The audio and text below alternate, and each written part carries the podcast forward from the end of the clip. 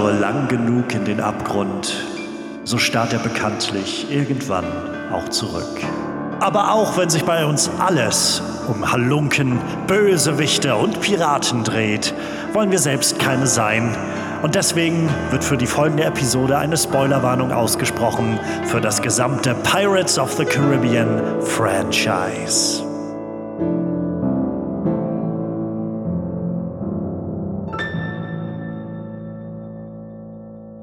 Halli, hallo und herzlich willkommen zurück zu einer neuen Ausgabe MVP Most Villainous Player, wo wir uns ja der rodenden Feuersbrunst widmen, die im Herzen unserer liebsten Lieblingsfilme brennt und Zerstörung und Unheil mit sich bringt, aber auch den fruchtbaren Boden bereitet, die diese Geschichten zu unseren absoluten Favorites machen. Herzlich willkommen im Podcast über Villains und Bösewichte. Und ja, für alle, die zum ersten Mal reinschalten, mein Name ist Johannes Klahn und ich freue mich wie immer sehr, dass ihr dabei seid in diesem neuen kleinen Podcast-Projekt. Ähm, ich hoffe, es gefällt euch ähm, und gebt mir immer gerne Rückmeldungen, was so was euch gefällt, was ihr davon haltet. Wie jede Woche, wie jede Folge habe ich mir einen Gast eingeladen und mein Gast hat mir einen Film mitgebracht. Und nicht nur das, mein Gast hat mir vor allem einen Villain aus dem Film mitgebracht. Und wir wollen ja heute mal so ein bisschen ausführlich diesen Villain etwas abklopfen und etwas schauen. Ja, was macht denn diese Figur so ein bisschen herausragend und zu solchem MVP-Material? Und ja, mein Gast heute, ich freue mich sehr, dass er da ist, ähm, ist, kommt ganz klar, für, wie viele aus diesem Podcast, aus dieser Kategorie äh, Twitter Mutuals, mit denen ich irgendwie sowieso schon so viel über Filme schreibe und die ich unbedingt im Podcast haben musste, damit wir einfach, einfach mal ausführlich über Filme reden können, un, äh, uneingeschränkt von 280 Zeichen. Und ja, er ist ein sehr filmversierter Mensch. Er ist sehr, sehr filmkundig und voller Leidenschaft für die große Leinwand. Ja, er ist als freischaffender Journalist auf verschiedenen Seiten unterwegs. Ich lese immer gerne seine Reviews auf filmstarts.de, ähm, aber man findet ihn auch auf ganz vielen anderen Seiten und er hat auch einen neu gestarteten Podcast mit an der Hand und ja, viel, viel jetzt äh, angekündigt. Ich freue mich sehr, dass er hier ist. Herzlich willkommen, Sydney. Ahoi, ja, vor allem bin ich gerade richtig rot angelaufen. So viel Schmeichelei und das in einem Schurken-Podcast. Äh, ungewöhnlich, ja. Äh, du hast ja im Vorgespräch gesagt, ich soll jetzt meine ganze Selbstpromo machen, aber das hast du ja freundlicherweise für mich übernommen. Freut mich wirklich sehr, denn ich bin nicht so die Promomaschine. Ich denke mir immer so, ja, hier lest mein Zeug, wäre cool. Und dann, dann sagen die Leute, was, du hast mich nicht darauf aufmerksam gemacht. Ich so, ja, wenn ich zu sehr drüber schreie, dann wirkt das auf, finde ich das arrogant. Da, ja, Film gedacht hast du ja schon genannt. Genau. Machen wir im Podcast Werbung für einen anderen Podcast, Film gedacht, sowie nachgedacht, nur mit Film, wo ich mit äh, der wunderbaren Antje Wessels über Filme spreche und wir haben halt, statt dass wir das klassische Fandst du den Hop oder Top? Äh, ist es bei uns eher wir, wir nehmen uns eine spezifische Frage oder mal zwei, drei zu einem Film vor und weben unsere Antwort hoffentlich amüsant und kurzweilig, aber auch informativ in unserem Plausch über diesen Film oder manchmal über diese filmschaffende Person ein. Und sonst, ja, wie gesagt, ich bin Freelancer da. Man findet mich hier und dort und überall.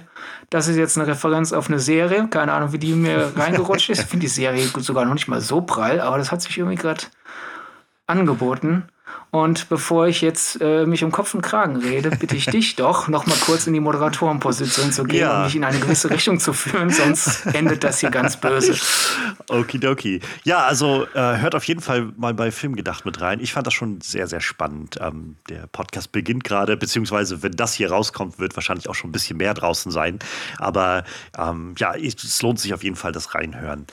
Ähm, Jede Woche Donnerstag. Sehr gut. Also das heißt, bis dahin wird es auf jeden Fall noch so einige Folgen geben, weil das wird noch dauern, bis dieser Podcast rauskommt. Ähm, ja, ich freue mich vor allem, äh, dass du da bist. Also auch gerade bei dem Film, den du mitgebracht hast und bei dem großen Thema, das du mitgebracht hast, denn ähm, also ich glaube, über Twitter habe ich dich jetzt so als äh, jemanden kennengelernt mit zwei großen Leidenschaften. Also mit vielen Facetten, aber so gespannt. mit zwei sehr großen, wo, wenn mir jemand fragen würde, was verbindest du mit Sidney Sharing, würde mir als erstes einfallen Donald Duck, nach dem, was ich so über Twitter mitbekomme. Und als nächstes halt Pirates of the Caribbean. Und äh, in dem Sinne war ich äh, sehr gespannt, was du wohl mitbringen würdest und in welche Richtung das gehen würde. Und zum einen hast du schon mitgebracht, was ich so ein Stück weit erwartet habe, aber zum anderen auch jemanden mitgebracht, den ich gar nicht in Betracht gezogen habe. Was, was hast du mir denn jetzt heute so mit in den Podcast mitgebracht als Vorschlag für den MVP? Ja, ich spiele ja gern mit offenen Karten und als du den Vorschlag äh, gebracht hast, äh, mit dem Podcast hast du ja gesagt, es wird auch ein bisschen um den Film gehen und dadurch war für mich klar, ja gut, wenn wir über Schurken und Filme reden, dann muss es ein Pirates of the Caribbean Schurke sein, aber Barbossa ist eine super coole Figur, aber einerseits natürlich zu zu nahe liegen und zweitens, ich meine, gut, wenn ihr euch jetzt einen Podcast hier anhört äh, über eine Filmreihe, die schon was länger bekannt ist, mein, zur Not, Spoiler, Barbossa wird im Laufe der Reihe einer der Guten. Deswegen ist das für so einen Schurken-Podcast ein bisschen langweilig. Dann wäre natürlich Davy Jones eine Möglichkeit. Und das ist eine, auch eine großartige Figur, ein Meisterwerk der Computeranimation, super gut gespielt. Aber mein liebster Teil der Pirates of the Caribbean-Reihe ist ja Pirates of the Caribbean am Ende der Welt. Und da ist Davy Jones zwar eine große Präsenz, aber der wahre Schurke die wahre böse Macht in zwei und erst recht in drei ist Lord Cutler Beckett. Also will ich hier mit dir natürlich über Lord Cutler Beckett reden, zumal das ja auch von allen Pirates-Schurken der realistischste ist, denn im Grunde machen wir es doch einfach kurz, Kapitalismus. Kapitalismus, Baby. Endlich kommen wir zu den wichtigen Themen in diesem Podcast. Äh, ja, also ich, ich fand das ganz spannend, als du das gesagt hast, dass du, ähm, dass du Cutler Beckett mitbringst.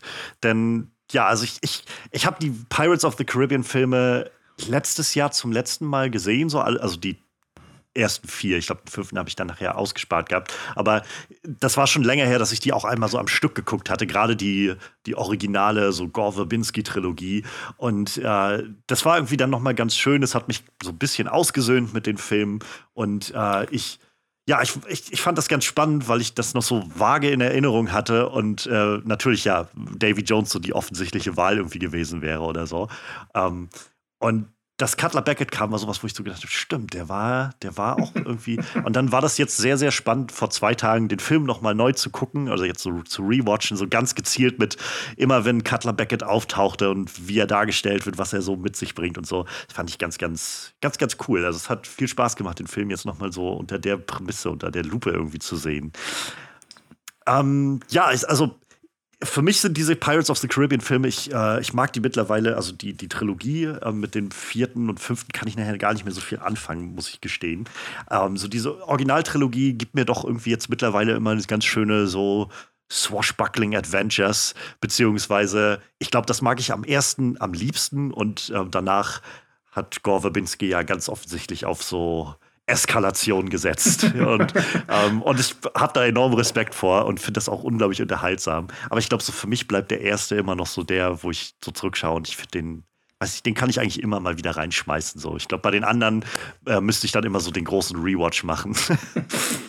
Damit kann ich auch gut leben. Also es gibt ja durchaus Leute, die bei diesen typischen innerhalb einer Filmreihe Diskussionen mit Zehen und Klauen für ihren Teil einstehen und jeder, der nicht denselben Lieblingsteil hat, ist ein Idiot. Und ich hingegen, ähm, wie gesagt, ja, meine liebste Filmreihe ist Pirates of the Caribbean und ich habe viele Freunde, die die Reihe auch mögen. Bei manchen ist es auch, auch sogar die, die liebste Reihe.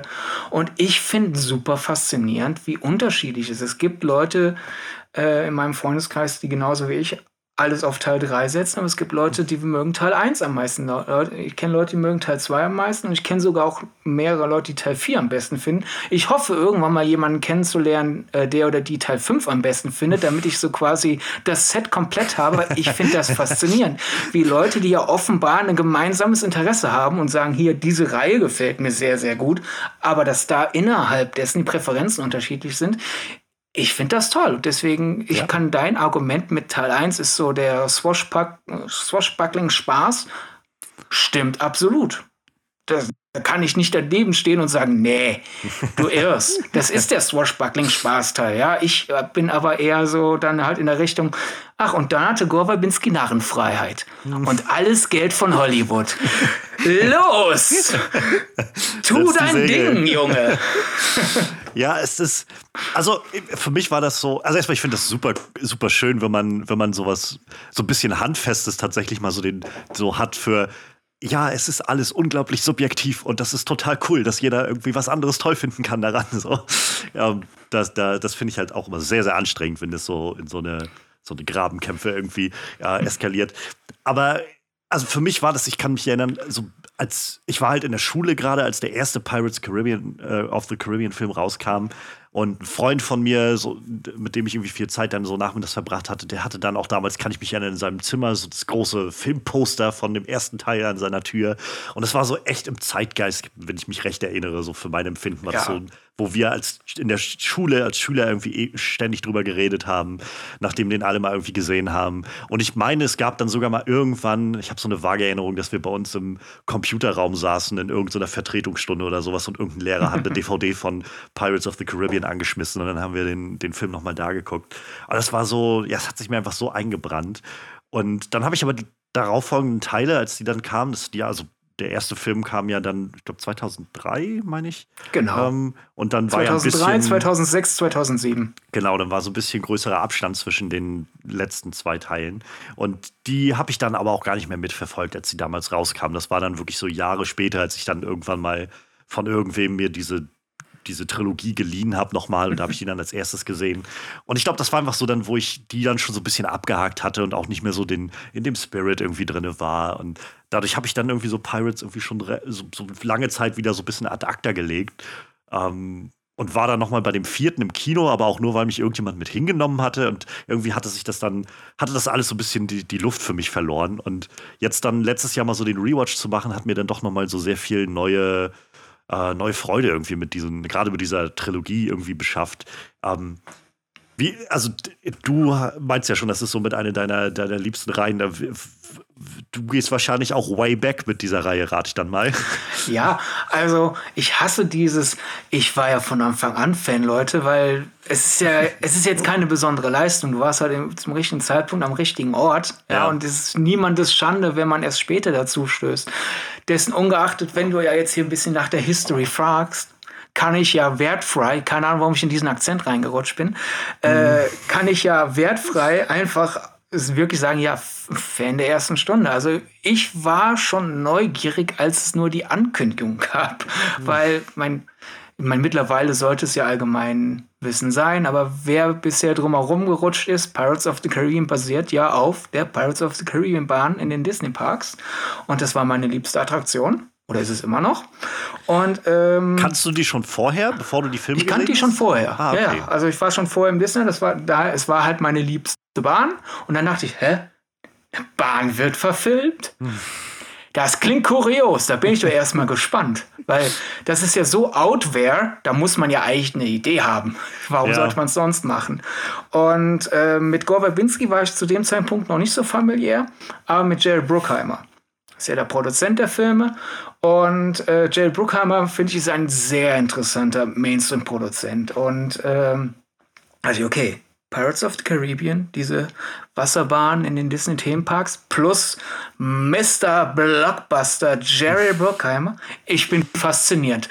Was wird daraus? Und dann kam irgendwann das erste Poster raus und damals, das war ja noch bevor Film-Internet das war, was ja. es jetzt ist. Also zu, zu, zu der Zeit äh, war es ja mehr Filmmagazin. Und dann hatte ich halt in der Movie Star war das Poster abgedruckt, das Teaser-Poster.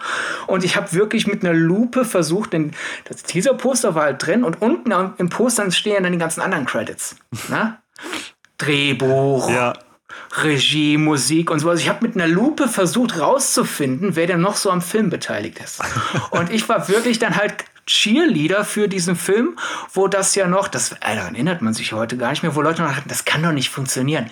Eine Disney-Wasserbahn als hm. Film. Und ich so, das klingt so kurios, dass das, das ist wenigstens interessant. Ich freue mich auf den Film. Und so, ja, ich weiß nicht. Und dann hatte der ja einen gestaffelten Start. Heute sind ja solche Blockbuster eher Weltstarts. Ne? Und damals, mhm. der ist in den USA im Sommer gestartet, bei uns im September. Dann kam schon so ein bisschen die Welle des Wissens mit, okay, da kam die USA gut an, also muss das wohl ein guter Film sein. Dann wurde es langsam einfacher für mich, Leute zu überzeugen, hey, schaut den euch an. Aber ja, du siehst, ich war wirklich da in der Stunde schon, wo es noch, das wird Disneys großer Flop, das wird deren Desaster. Danach trauen die sich nie wieder hinterm Ofen vor. Als das noch die Erwartung war für diese Filme, war ich schon so, oh mein Gott, ich bin interessiert. Also ja. so weit reicht die Geschichte zurück. Also sogar bevor du den Film gesehen hast, schon so, Leute, das muss man sehen, das, da muss man ja. reingehen. Und wie gesagt, das war ja nicht dann so ein Motto, ich weiß, es wird mir gefallen. Es war einfach so ja, dieses, ja. das klingt halt einfach erstmal interessant. So ein Motto, okay, diese Kombination, ich will es sehen und dann hoffen wir, dass es funktioniert. Und dann hat es für mich halt funktioniert. Und für mich hat es sich auch weiter gesteigert. Und da waren wir, sind wir halt quasi in diesem Feststellen drin, man selbst so gegen den Konsens, weil die meisten würden das sagen, was du sagst, eins ist der beste. Aber für mich hat zwei schon eins getoppt damals und drei dann nochmal zwei. Also hm. äh, Teil zwei habe ich im Double Feature gesehen, Teil drei dann im Triple Feature. Und ähm, Ach, das ist ja. sowas, was mir immer noch sehr fehlt für eine Filmreihe. Äh, äh, nach dem Triple Feature hast du dann so gemerkt, so, okay, die einen sagen, boah, das war mir jetzt zu viel Fantasy. Die anderen so, ich bin jetzt erstmal erschlagen. Ich weiß ja. nicht, was ich weiß. Und ich so, das hat Kreativ von der Kreativität und vom, vom, vom Aussagefaktor noch mal eine Schippe drauf. Juhu! Ja, das war tatsächlich, ähm, das, das umschreibt das so gut gerade, weil das in meiner Erinnerung genau meine Wahrnehmung war, als ich den Film damals das erste Mal sah, als ich mir den dann so als DVD irgendwo ausgeliehen hatte und es gesehen hatte und dachte wie, was ist denn, das ist ja irgendwie, also fast schon wie so ein, fast wie so ein Reboot oder so, so viel Neues irgendwie, auf einmal so eine, so hinter dem, was, was man so aus dem ersten Film noch kennt, auf einmal ist, äh, das ist ja nichts dagegen. Also, ja. wo das im ersten Film so beginnt, so mit dieser, wo man dann irgendwie diese ganz berühmte Zeile von Barbosa hat, irgendwie mit so, you should start believing in ghost stories, you're in one. So. Und ja. auf einmal kommt, fängt der dritte Film an mit, es gibt auf einmal so ein Piratenkonglomerat irgendwo und, und verschiedene ja. Kaiser der Piraten oder Könige und, und so alles wird nur, nur so viel größer. Und ich weiß, beim ersten Mal fand ich das so richtig, was? Wo, soll, wo kommt denn das jetzt alles her? So? Und Beziehungsweise für die, die die Filme jetzt nicht mehr ganz so präsent haben, äh, einfach nochmal zur Einordnung. Drei fängt nicht mit noch mehr, noch mehr an. Drei fängt erstmal mit Massenexekutionen an. Ja, ja. Also ganz Und das war halt, und das war halt auch so, da, da merkt man so, ich so, okay, hey, ich bin bereit für was auch immer du mir entgegenschleuderst, solange es dann für mich funktioniert, weil halt du hattest dann zurück zum Triple Feature, du hattest dann diese Leute, die nach zwei natürlich total aufgepeitscht waren, weil der wirklich der, der hat ja schon ein ziemlich langes Actionfinale. Ne? Ja. Dann willst du wissen, wie es weitergeht. Und die einen sind bereit für, ja, jetzt kommt Jack zurück oder direkt die nächste Action-Szene oder wer weiß, was als nächstes passiert. Dann erstmal so, okay. Massenhängungen und ich so, innerlich habe ich applaudiert. Ich so, Motto, wow, ich bin total gebannt ja. Und habe keine Ahnung, wo es als nächstes hinführt. Dann dauert es ja auch erstmal eine halbe Stunde, bis Jack zurück, zurückkehrt. Und das war halt dieses, hey, und zu dem Zeitpunkt war er wirklich für viele Jack ja, ja. Fluch der Karibik. Ja. Und mittlerweile, ich glaube, so in der Re-Evaluation der Reihe gibt es immer mehr Leute, die sagen, hey, wäre es nicht cool, wenn wir mehr über die ganze Welt erfahren, statt nur über diese eine Figur. Aber für mich, für mich ich war in dem Moment schon bereit. So, wow, cool, es funktioniert auch ohne Jack. Was passiert als nächstes? Ich habe da nicht gesessen und gewartet, hey, wo mhm. bleibt er endlich? Und ich glaube, das war für damals im Jahr 2007 auch für viele ein Kritikpunkt. Einfach so dieses, das ist nicht das, was ich erwartet habe. Das ist, ist ja sowieso mittlerweile auch, glaube ich, in also diesen vergangenen, ja, fast schon 20 Jahren, die irgendwie seitdem ins Land gegangen sind, ist das, glaube ich, so ein krasser Faktor geworden von was erwarten Zuschauer irgendwie davon und wie sehr muss man den Film daran messen, was die Zuschauer davon wollen oder nicht wollen oder so. Ähm, aber ja, ich kann mir das sehr gut vorstellen, dass das so. Ich kann mich halt erinnern, als ich dann den zweiten das erste Mal gesehen habe, so dieser Moment am Schluss, gerade, also für mich ist halt, glaube ich, so Barbosa ist halt so irgendwie so, so eine der coolsten Figuren wie diesem ganzen Franchise. Ich genieße das ah einfach ah ja, immer absolut. wieder Geoffrey Rush zu sehen in dieser Rolle. Und dann der Schluss von Teil 2, wenn halt so ein, na, Jack ist jetzt tot und was machen wir jetzt? Und dann kommt halt Barbosa irgendwie so die Treppe runter und du hast halt so ja. ein, fuck, er ist zurück. So, ja. und dann geht, dann bist du irgendwie so, oh mein Gott, wie geht's jetzt weiter? Und ja, wie du schon sagst, der Die Musik bauscht sich auf, Jeffrey Rush beißt in diesen saftigen ja. Apfel und er grinst und es, da sieht man einfach, weshalb ich diese Reihe so sehr mag, ist, wenn man weit genug weggeht, denkt man, ja gut, ist halt eine Spektakelreihe, Action, ein bisschen Fantasy-Einschlag passt schon. Aber wenn du mal nah genug rangehst, muss man ja überlegen, Teil 2 endet mit dem Tod der Lieblingsfigur der Leute, mit dem Helden meinetwegen. Und der Schurke aus Teil 1 ja. kehrt zurück. Und für die Leute ist das nicht so, und jetzt seid ihr nochmal niedergeknüppelt, nach dem Motto, das ist die nächste schlechte Nachricht, sondern wirklich halt im Saal hat man gemerkt, wie die Leute nochmal so wieder so, so einen Schuss Elektrizität durchstehen. Die so, was? Wow, super. Und allein das zu schaffen, dass du dieses, das Arschloch aus 1 ist zurück. Ich freue mich. Ja. Dass man das erzählerisch hinbekommt und durch das Schauspiel, das finde ich so eine großartige Leistung. Und daher schlägt mein Herz einfach so sehr für diese Reihe ich kann es nachvollziehen schon. Also die, die Faszination kann ich auf jeden Fall nachvollziehen, auch wenn sie mich nicht auf dem Level packt, aber es ist schon, es hat einfach so viel zu bieten, ohne, ohne Frage. Und also ja, das, was du gerade meinst, so der, der Start des dritten Teils ist dann halt einfach auf einmal so der krasse Bruch dazu, wo du den zweiten verlässt mit Holy shit, jetzt wird so, weiß nicht, so ein bisschen wie so eine Suicide Squad irgendwie so die, die ganz selbst der Böse aus dem letzten wird zurückgeholt, um irgendwie die Rettungssquad für Jack Sparrow zusammenzusammeln. Und dann geht der nächste Film los mit Oh, hier ist alles ganz schön trüb und da steht dieser Typ und verliest den Leuten, dass sie keine Rechte mehr haben, während, sobald ja. sie irgendwie nur irgendwie mit Piraten assoziiert werden können. Und man sieht so, wie der Karren weggefahren wird, mit Leichen vollgeladen und so. Und dann ja. auch noch so ein kleines Kind anfängt zu singen und dann gehängt ja. wird. Und, und dann, der, genau, das ist dann ja der nächste Buch. Dann nicht nur erwachsen, sondern auch noch ein Kind. Ah, aber das Kind fängt an zu singen. Und da sind wir so ein bisschen in der Metatextualität. Ich glaube, viele denken da, wenn sie den Film das erste Mal sehen, ah gut, jetzt fängt das Kind an zu singen und wir sind ja in dem Disney-Film. Jetzt wird, keine Ahnung, jetzt, jetzt, jetzt wird das Herz der Wachen erweicht. Ja. Und, und die lehnen sich gegen Lord Cutler Beckett auf und sagen, nein, das ist zu viel. Nee, stattdessen, Beckett sitzt da und, und äh, einer untergeben, dann geht es immer so, die Gefangenen singen, Sir. Und statt dass er irgendwie aufgewühlt ist oder sonst was, einfach nur so, wurde auch Zeit. Ja. Und zack, jetzt wird das Kind auch noch gehängt. Mhm. Und dann erst die Titeleinblendung. Das ist halt wirklich, das ist so ein Statement, so ein Motto, hallo, ich bin ein komplett neuer Film, hier sind die Erwartungen nochmal anders und übrigens, hier ist mein Thema. Merkt ihr das nicht? Und ist auch, auch ein bisschen fasziniert, wie lang es dessen ungeachtet, glaube, da sind wir vielleicht wieder bei dem Thema Erwartungshaltung.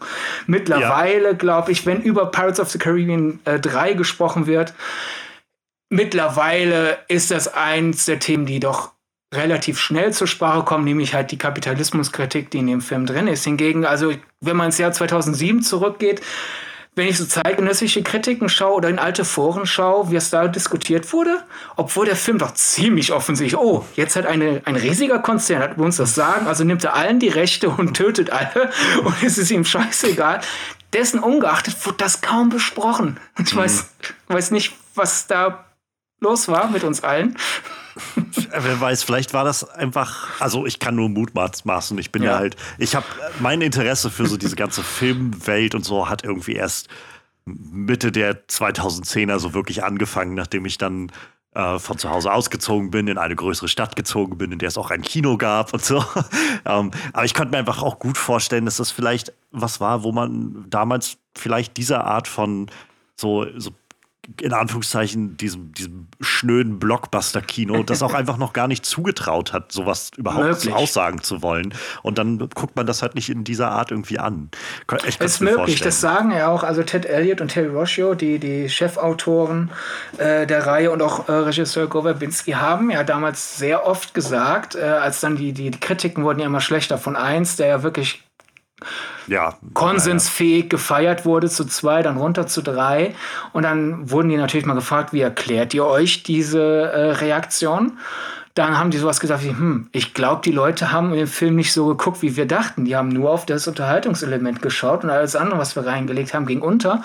Und dann wird denen das dann natürlich äh, in, in der Schlagzeile umgedreht nach Motto, äh, Autor beschwert sich über die Kritiker. Ja. Nee, also wenn ich als Journalist zum Autoren hingehe und frage, wie erklärst du dir das, dann, mein gut, er könnte natürlich sagen, ja, die haben recht, aber da, da, dann würde ich mir ja selbst in Fleiß schneiden. Also ist, ich finde vollkommen legitim, wenn ich gefragt werde, wie erklärst du die Reaktion auf dein Werk?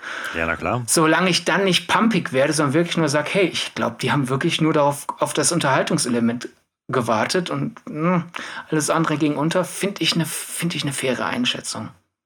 Definitiv. Also da, wir fragen ja irgendwie so oft ähm, in diesem, also glaube ich, so dieses Konzept von Kritik läuft ja so oft darauf hinaus zu sagen, ja, was ist denn jetzt die Intention gewesen von den Künstlerinnen, von den Schaffenden irgendwie dahinter? Und ich glaube, das ist das wird in, in, im, im, im, im Indie-Film gemacht, im, in, in der Literatur wird das gemacht, manchmal auch in der Musik, aber selten werden halt Blockbuster-Schaffende gefragt, was war deine Intention? Und sobald die halt ja. wirklich mehr Intention sagen, als ich wollte unterhalten, dann gibt es die nächsten Leute, die sagen, ach, der redet sich ein Werk schön. Mhm. Und also, wenn wir jetzt hier gerade halt, um, um spezifisch zur Pirates of the Caribbean Saga zu kommen, äh, die Gore-Verbinski-Trilogie, äh, erstreckte sich halt, vom, wenn man nach Erscheinen geht, von 2003 bis 2007, dann musst du ja noch ein paar Jahre zurückrechnen mit äh, Produktionsbeginn mhm. und Entwicklungsbeginn. Das war ein halbes Jahrzehnt für die meisten Leute, die daran beteiligt waren. Und dadurch, dass sie nicht einen Sechs-Stunden-Arbeitstag hatten, sondern einen zwölf bis 16 bis noch mehr Arbeitsstundentag, ja. könnte man fast sagen, es war für die gefühlten Jahrzehnt. Und wenn du gefühlten Jahrzehnt in ein Werk steckst, finde ich es vermessen, wenn Leute sagen, die haben sich nichts dabei gedacht. Ja, ja, total es, es ist halt sehr schnell so, das dann immer abzustempeln, bei egal welchen Film es dann ist. ähm, das, ich glaube, das tut sehr gut, wenn man sich einfach ab und an so vor Augen führt, wie viele Leute einfach mal auf die Credits achten. Also warum sind Credits da? Weil einfach so viele Leute daran beteiligt waren. Und, ich dachte, äh, die sollen mich nur hinhalten, bis dann die Nach Nachspannszene bekommt. Ja, ähm, das, das natürlich auch. Also das, sie haben dann später gedacht, irgendwie müssen wir diese Zeit füllen, also schreiben wir da ein paar Namen rein, was soll das? so, ähm, ja, jetzt haben wir irgendwie ganz viel schon über so, so rundherum geredet um am Ende der Welt at World's End. Für alle, die den Film jetzt ewig nicht mehr gesehen haben, wie würdest du denn Pirates of the Caribbean at World's End umreißen? Kommt drauf an, wie die Leute jetzt nur den Plot haben wollen. Ähm, ich bin ja ein Freund sehr kurzer Plotangaben, weil warum sollte ich bis ins kleinste Detail gehen, wenn du den Film doch eventuell jetzt eh schauen willst? Und außerdem über die Details werden wir ja nachher noch reden. Ja. Kurze Plotangabe wäre, die East Eater Trading Company hat das Sagen über das Meer erhalten und äh, Piraten tun sich jetzt zusammen, um irgendwie ihren Hals zu retten und nebenher auch dann halt wieder die Freiheit zu erkämpfen. Ja, das umschreibt es eigentlich ziemlich gut. Ähm, dabei, ja, wird dann die, also es gibt, ich finde, der Film hat so, so, ist so nett aufgebaut, dadurch, dass man irgendwie erst auf die Suche geht nach Jack Sparrow und dann irgendwie Davy Jones Locker aufsuchen muss und nochmal diese Facette sieht und dann zurückkehren und dann gibt es diese ganzen Piraten aufeinandertreffen und was da irgendwie ausgehandelt werden muss oder beschlossen werden muss und dann irgendwie dann das große Finale und auf dem Weg dahin ja. Backstabbing über Backstabbing die ganze Zeit. Genau, so das Schöne ist ja diese klassisch. moralische Ambivalenz. Ähm, es ist unklar, bei, selbst bei den, Hel bei den heldenhaften Figuren, ähm, wie sehr wollen sie wirklich für alle Freiheit erkämpfen? Wie sehr geht es ihnen eigentlich nur darum, ihren eigenen Hals zu retten? Und ja, ja. gut, dann schaffe ich das halt nur, indem ich auch für andere Freiheit erkämpfe. Also es ist, es ist eine, schon eine sehr schwarz, matschgraue, hellgraue Moral, mhm. die, die, da gezeichnet wird. Du hast eigentlich gar keine astreinen Figuren. Äh, und das finde ich erfrischend einfach. Gerade in dem Genre hast du eigentlich schon wenigstens irgendeine Leitgestalt, sage ich mal, ja. an der du deinen moralischen Kompass ausrichten kannst. Und passend zum herumwirrenden Kompass von Jack Sparrow, würde ich sagen, in Pirates of the Caribbean hast du halt so, gut, in dem Moment bist du die astreine Person. Ah ja, gut, jetzt in dem ja, Moment du ja. da hinten. Weißt was, jetzt, jetzt, jetzt sind alle gerade irgendwie sehr dreckig. Es, es, ich finde das sehr spannend, wie, also ich habe das jetzt gemerkt, wo ich die ersten zwei jetzt gerade nicht jüngst geguckt hatte und jetzt den dritten gesehen habe, fiel mir das halt irgendwie nochmal so ganz krass auf, weil ich gerade aus dem ersten immer noch gut so den jungen Will Turner und Elizabeth Swan irgendwie im Hinterkopf habe und so den Bruch mal ganz krass zu spüren, wenn man die nicht am Stück schaut, wie weit diese Figuren sich verändert haben und zwar immer noch sehr so diese noblen Ziele irgendwie verfolgen. Ähm, also Will ist ja irgendwie auf der Suche dann nach, nach einer Lösung, seinen Vater irgendwie von der Flying Dutchman zu retten und Elizabeth möchte irgendwie Will retten und irgendwie da ein bisschen Ruhe reinbringen in äh, das Ganze und, und dann aber zu sehen, wie die halt seit Anfang des ersten Teils so diese Strategien so ein bisschen angenommen haben, die halt so, ein, so, ein, so eine chaotische Kraft wie Jack Sparrow ja. in, ihr Leben gebracht hat. Ähm, das Bei ist super Elizabeth spannend. kommt ja in, in drei noch hinzu, ähm, sie handelt ja nicht nur vor Will, sondern äh, viele ihrer Handlungen im dritten Teil sind auch reine Performance bezüglich ihres Gewissens, weil sie ja, ja um sich selbst und Will zu retten, in Teil 2 Jack Sparrow dem Kraken zum Fraß vorgeworfen hat. Und äh, sie beginnt, sie endet Teil 2 halt wirklich wie so, so ein kauerndes Haufen Elend, so ein Motto, was habe ich getan? Einerseits habe ich das Richtige getan, aber ich hätte nie gedacht, dass ich das tun würde.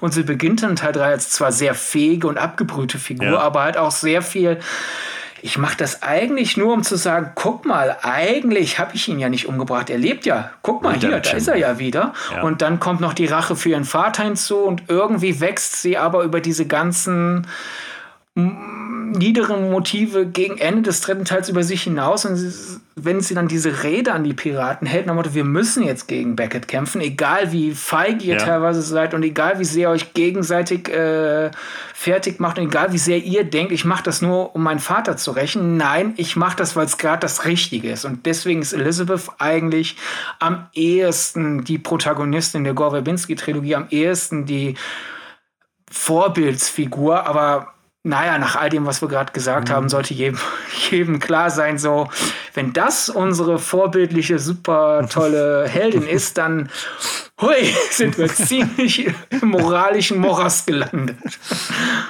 Ja, das, ich, ich glaube, das ist so die, die Stärke, das, was Gore Verbinski da irgendwie sehr gut reinbringt, dass, dass man so die Ziele der einzelnen Figuren sehr gut immer erkennen kann und so nachvollziehen kann die Entscheidung, die sie dahin treffen, äh, aber eben, naja, angemessen eigentlich für eine Piratenwelt eben so ein bisschen zwielichtig sind. Mal mehr, mal weniger. Eben, aber das ist eine der mich am meisten wundernden Kritiken, die es damals gab, wo, wo, wo sehr viele über drei gesagt haben. Also in eins konnte ich ja noch leicht folgen und das war ja schön, wie die alle miteinander, äh, wie die alle äh, kämpfen. Und jetzt in drei, warum verraten die sich die ganze Zeit? Ich so, es sind Piraten. Natürlich verraten die sich gegenseitig die ganze Zeit. Und es ist halt dann, nach dem, was wir gerade gesagt haben, dann ist es ja nicht nur, okay, die verraten sich gegenseitig, weil wir drehen Piratenfilm, sondern ich finde, bei dem Moralteppich und den Intentionenteppich, den die Figuren da äh, äh, weben, ist es klar, dass sie die verraten müssen. Also ja. das greift, finde ich, alles wunderbar zusammen. Ja, es, es, es bereichert diese Welt einfach unglaublich und macht sie halt so, so dreckig irgendwie. Das, das finde ich sehr angenehm beim Schauen jetzt. Ähm, und ich mochte halt auch sehr gerne, ähm, also du hast es jetzt vorhin kurz umschrieben, als so die East India Company hat sich so diese ganzen, die ganzen, die See irgendwie vereinnahmt und macht Jagd auf die Piraten. Ich fand dieses Element so, so witzig und irgendwie, keine Ahnung, so, so reizvoll in diesem Film dann zu sehen, dass es an den Punkt kommt, wo halt so eine, so eine königliche Institution, irgendwie wie die East India Company, dort ihre Präsenz hat.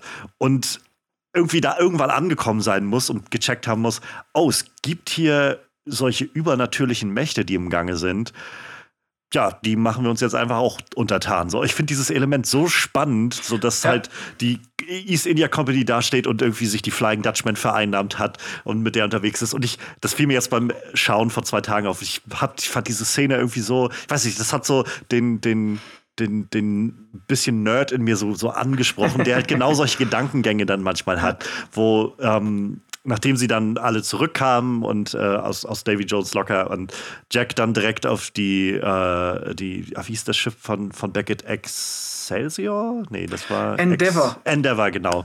Gebracht wurde und dann Beckett ihm halt äh, Deal angeboten hat oder sie beraten haben. Und dann genau dieses Element kam von, ja, ich habe hier, guck mal, ich habe hier den Kompass mit der, ne? Okay, aber wenn ich den Kompass habe, dann kann ich dich, kann ich auch einfach damit hin.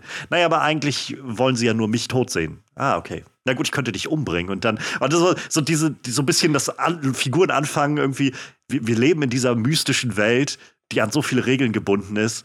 Ähm, wie, wie müssen wir uns eigentlich da drin bewegen? So, und das fand ich, ich weiß, das ist ja, so ein Element, ja. das finde ich so faszinierend, so reizvoll irgendwie. Das trifft so genau so einen richtigen Softspot für mich.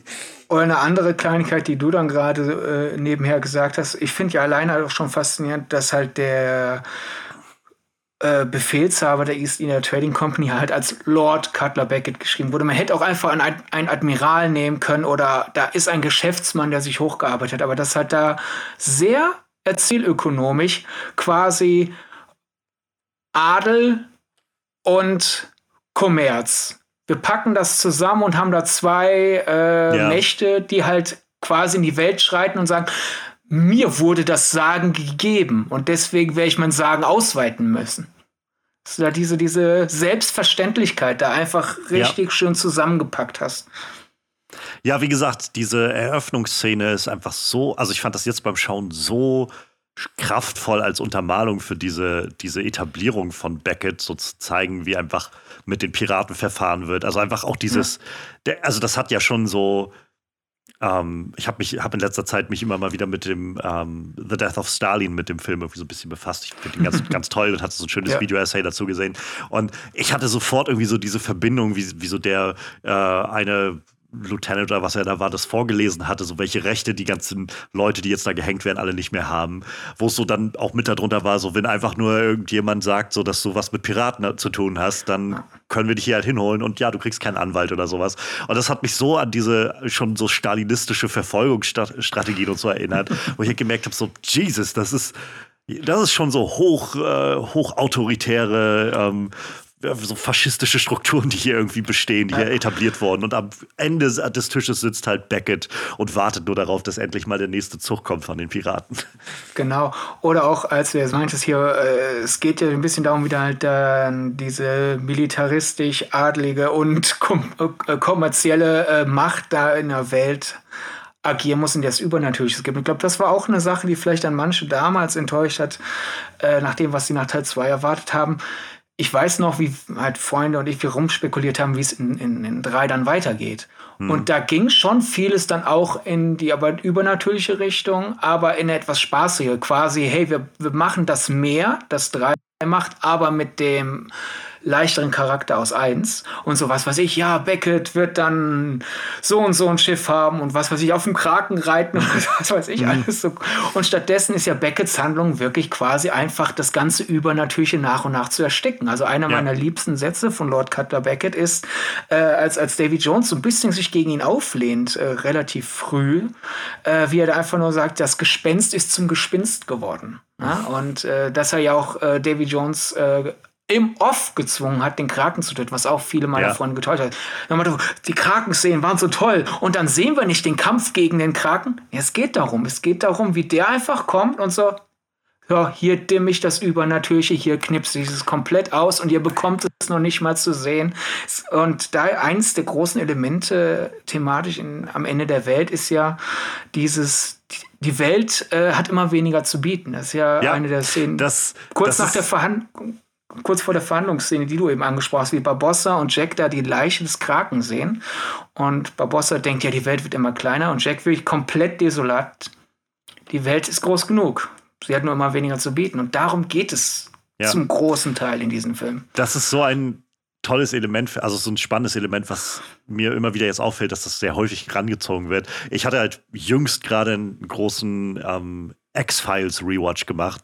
Und das ist sowas, wo man beim Schauen von Akte X, so mit, wenn man es gerade so am Stück irgendwie über Monate schaut, kriegt man das Gefühl dafür, dass das so im Zentrum da drin steckt, diese Idee von ähm, die, die in Anführungszeichen Zivilisation breitet sich immer weiter aus und erstickt diese ganzen kleinen mystischen Vororte. Da kommt jetzt überall noch mal kurz was zutage, was halt dort für Jahrhunderte irgendwie für sich gelebt hat oder so. Und jetzt wird es alles erstickt von der, von der neuen ja. Welt sozusagen. Und das deswegen, steckt halt ja auch gerade in dem Film sehr drin. Ja, deswegen finde ich auch dieses Doppel 2 auf 3 sehr faszinierend, weil 2 macht die Welt ja erstmal größer. Mhm. Weil in 1 so, es gibt es gibt verfluchte Piraten, ja. da glaube ich nicht dran. Jetzt sind sie hier. Zwei, dann halt immer mehr, noch mehr verfluchte Piraten und einen riesigen Kraken. Und dann kommt drei, ja gut, wir haben jetzt hier auch noch Götter und Piratenfürsten und sonst was. Aber wir sehen das alles gerade, wie es quasi gerade erstickt wird. Und äh, das ist erzählerisch schon eine große Kunst. Das ist auch kein Zufall. Jetzt werden vielleicht manche sagen, ja, das Sidney redet sich jetzt seinen Lieblingsfilm schon. Eins, was ich sehr faszinierend finde an Ted Elliott und Terry Rossius, ist, die, die legen ihren Schreibprozess ziemlich offen. Die haben ihre Webseite Wordplayer und ähm, geben da sehr viele äh, Tipps an angehende AutorInnen und äh, die haben halt äh, einmal erklärt, was deren Gedanke war, äh, wie man denn jetzt eine Trilogie draus machen kann. Weil Teil 1 war halt ein Überraschungserfolg und je nachdem, wie du fragst, manche haben gedacht, ach, wäre das nicht cool, wenn wir noch weitere Teile machen könnten? Vielleicht äh, äh, sollten wir es im Hinterkopf behalten. Andere sagen, wir haben nie an, an, an weitere Teile gedacht. Ich glaube, Film ist halt ein kollektives Medium. Die einen werden vielleicht ja. ein bisschen optimistischer rangehen, die anderen nicht. Aber es war jetzt nicht so, dass man quasi schon die Ideen für zwei und drei schön fertig geschriebene zur Seite äh, liegen hatte. Und deswegen dann Überraschungserfolg. Dann, so, weißt du was, wir machen eine Trilogie raus. Und dann war da die Diskussion zwischen Ted Elliott und Ted Roshi und halt Gore Verbinski. Wie machen wir das? Weil normalerweise hat man bei einer Trilogie, äh, übernimmt man quasi die, die Struktur, die du bei einem Dreiakte hast. Also dann ist der mhm. erste Teil halt, der Konflikt wird eingeführt, der zweite Teil ist dann komplett escalating und der dritte Teil ist die Lösung des Konflikts. Und die meinten, das ist äh, eigentlich eine ziemlich ermüdende Trilogiestruktur befanden die, weil dann hast du halt einen zweiten Teil, der die ganze Zeit nur hoch, hoch, hoch, hoch, hoch und einen dritten Teil, der nur, so, jetzt klären wir das alles. Und äh, die haben dann beschlossen, die machen, ähm, dass der erste Teil die These ist, der zweite Teil die Antithese und der dritte Teil die Synthese. Also quasi, wir nehmen Teil 2 alles, was Teil 1 ausmacht und machen das Gegenargument auf. Mhm. Und im dritten Teil verhandeln wir wer jetzt wo recht hat. Ist das irgendwie nachvollziehbar, weil ich da. Ja, ja, ja doch, ich, ich verstehe schon, ja. ja. Kann man zum Beispiel, damit Leute ein Bild vor Augen haben, es geht dann so in Details rein wie Teil 1 endet mit Jack hat alles, was er will. Teil 2 endet mit Jack ist tot, alles ist ihm genommen. Und Teil 3 ist dann halt quasi die Synthese, okay, Jack lebt zwar wieder, aber das, was er in Teil 1 erkämpft hat, dass er die Black Pearl wieder hat, das wird ihm genommen. Dass der Mensch, an dem er Rache nehmen wollte, Barbossa, dass der jetzt tot ist, das wird ihm genommen. Barbossa lebt jetzt auch wieder. Aber irgendwie findet er sein Glück. Das ist so ein bisschen die Synthese. Und wenn man auch ja. dann schaut, wie Piraterie dargestellt wird in den Filmen oder wie halt die Kräfte, die gegen die Piraterie kämpfen oder auch generell einfach die Tonalität wenn man einmal diesen, diesen Gedanken von Ted Elliott und Ted Rossio im Kopf hat und sich die Filme dann nochmal anschaut, ist jedenfalls meine Wahrnehmung, man sieht wirklich quasi, wie diese Filme miteinander kommunizieren. Ja. Ja, also äh, so habe ich sie jetzt noch nicht betrachtet oder geschaut und ich habe sie halt auch einfach noch nicht oft genug geschaut, glaube ich, um das so realisieren zu können. ähm, aber das kann ich mir sehr, sehr gut vorstellen. Also das und das macht ja, glaube ich, auch dann aus, warum das Ganze eben so, so gut miteinander harmonieren und schwingen kann. Wenn man halt, wenn man Leute dahinter hat, die schon wissen, wo, worauf, oder eine ne Idee haben, gar nicht jetzt nur storymäßig, sondern einfach so generell, in welcher Art sie das Ganze vorantreiben wollen oder so. Ja, oder ich glaube, das ist vielleicht eine der Erklärungen, warum das Filme sind, obwohl ja halt nach dem Kinostart so ein bisschen die, die, die Resonanz gemischt war warum die immer noch überdauern. Weil es gibt natürlich ja. Filme, die sind beim einmal, bei einmal gucken, machen super Spaß. Und beim zweiten Mal gucken ist halt quasi so, ja, der Thrill ist jetzt weg. Ja. ja. Und klar, man kann natürlich sagen, es ist schon gewagt, einen Film dafür zu machen, dass du ihn ein zweites, drittes Mal guckst, weil wer sagt denn, dass ich überhaupt mir ihn nochmal anschaue? Zugegeben, ist was gewagt, aber man, allein wenn man es wirklich schafft, einen Film gut genug zu machen, dass Leute ihm vielleicht dann nochmal eine Chance geben und dann immer mehr drin entdecken, ähm, dann ist das doch ja. was Schönes. Einfach, da sieht man Fall. wieder, wie viel Gedanken da reinkommen und äh, in, in den letzten paar Jahren habe ich das Gefühl, dass generell einfach immer mehr Think Pieces aufploppen, vor allem eher im englischsprachigen Film, äh, Diskurs als im Deutschen, dessen ungeachtet es immer mehr Think Pieces aufploppen, die sagen, hey, wir haben damals Gore Verbinskis Trilogie Unrecht getan. Und daher äh, äh, bilde ich mir einfach ein, so, wow, ich hatte Glück, ich habe direkt auf das gewinnende Pferd gesetzt. ich hatte Vertrauen. Never lose faith. ja. Ja, schön. Ähm, jetzt haben wir schon schon ganz viel um am Ende der Welt gesprochen. Lass uns doch mal zu, zu der treibenden bösen Kraft dahinter so ein bisschen ja. näher kommen. Den ähm, Strippenzieher. Genau, wie schon jetzt mehrmals so angesprochen, Lord Cutler Beckett, gespielt von Tom Hollander, was ich irgendwie sehr schön finde, dass der Schauspieler Hollander heißt, wenn es halt die Flying Dutchman gibt in, dem, in dieser Filmreihe. Ähm, Tom Hollander ist so ein Schauspieler, den ich immer mal so irgendwo sehe und so, so typischer Schauspieler von, den, das ist doch der, den, den kenne ich doch von und dann fällt mir mal nicht genau an, woher ich ihn kenne, aber ähm, der ist irgendwie unglaublich tätig, wenn man so seine IMDb-Liste durchguckt, ähm, von großen bis zu kleinen Sachen.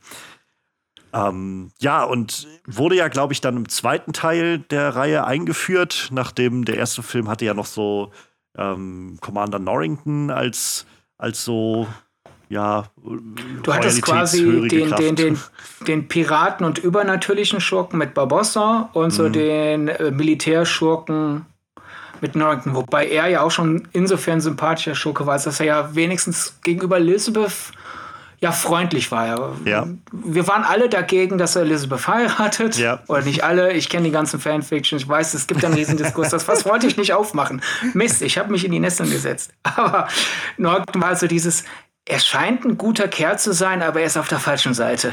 Warum ja. ist er so ein, so ein, so ein steifer Militarist. Ne? Und da war er da die, die, die äh, Kraft. Und dann in zwei wurde das ausgetauscht, halt die Piraten und übernatürliche Bedrohung mit Davy Jones und die Militärbedrohung mit Lord Cutler Beckett. Und wenn man nur zwei gesehen hat, denkt man da ja noch, gut, Beckett ist eigentlich denkt man naiv. Nur so der Plotmotor, der Motto, der kommt, sagt so, hier Will, Elizabeth und Jack Sparrow, der gerade nicht anwesend ist, egal, ihr, habt, äh, äh, ihr seid äh, alle äh, zum Tode verurteilt wegen Piraterie, beziehungsweise Beihilfe zur Piraterie.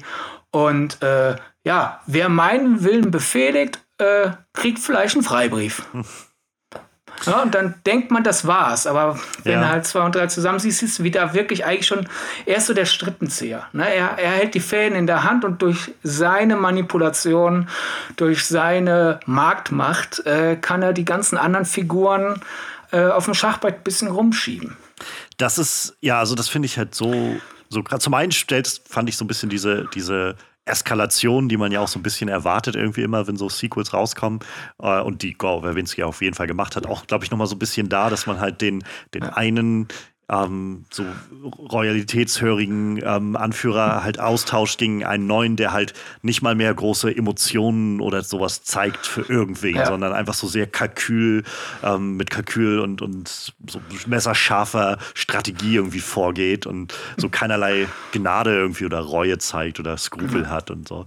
Und, äh, Wobei wir da, weil es sich gerade anbietet, hier ist nochmal so ein Beispiel für dieses äh, These, Antithese, Synthese Strukturieren der Reihe. Teil 1 endet halt mit, ist das nicht schön, dass Will und Elizabeth, obwohl äh, die Gesellschaft ja was gegen Piraten hat, Jack Sparrow geholfen haben. Und Teil 2 jetzt aber zum ja. war nicht schön von euch. die bereuen es ja auch wirklich eine Zeit lang, diesen Film. Mist, wo habe ich mich reinmanövriert? Ja. Es braucht dann eine Zeit, bis sie realisieren, so, na, äh, okay, äh, es ist zwar gegen mich äh, ausgeschlagen, dass Jack geholfen, aber es war schon irgendwie das Richtige. Es braucht dann wieder ein bisschen, bis ja. dann die Erkenntnis zurückkehrt. Ja, total. Ähm, und das wird garantiert, also ich, ich glaube, dass gerade dieses Element von dieser Ruchlosigkeit, mit der Beckett halt vorgeht, dann so zwischen zwei und drei wahrscheinlich, wenn das nachher passiert, ähm, das nochmal enorm befeuert hat. Also zu sehen halt, wie wie sehr die Piraten irgendwie alle am Anfang des dritten Films so auf dem letzten Loch pfeifen, so diese Panik besteht, wo tausend, Pir also so viele Piraten schon bereit sind, einfach auch Deals dann mit Beckett zu machen, um irgendwie alle anderen zu verkaufen und so. Das, meistens sieht man gar nicht so viel von den Villains, sondern es wird einfach erstmal so viel über die geredet und man sieht so die, die ganzen Auswirkungen ihres Handelns und ja. äh, sieht irgendwie, was, was die Konsequenzen deren Präsenz eigentlich sind. Und das hatte ich halt bei, bei dem Film jetzt gerade auch am Ende der Welt recht viel, weil äh, ja, Beckett ist jetzt gar nicht so massiv präsent, also so einfach von der Screamtime her in dem Film. Er kommt halt so alle, weiß ich nicht, 20 Minuten oder so hat er mal so eine Szene, würde ich jetzt so Pi mal Daumen sagen.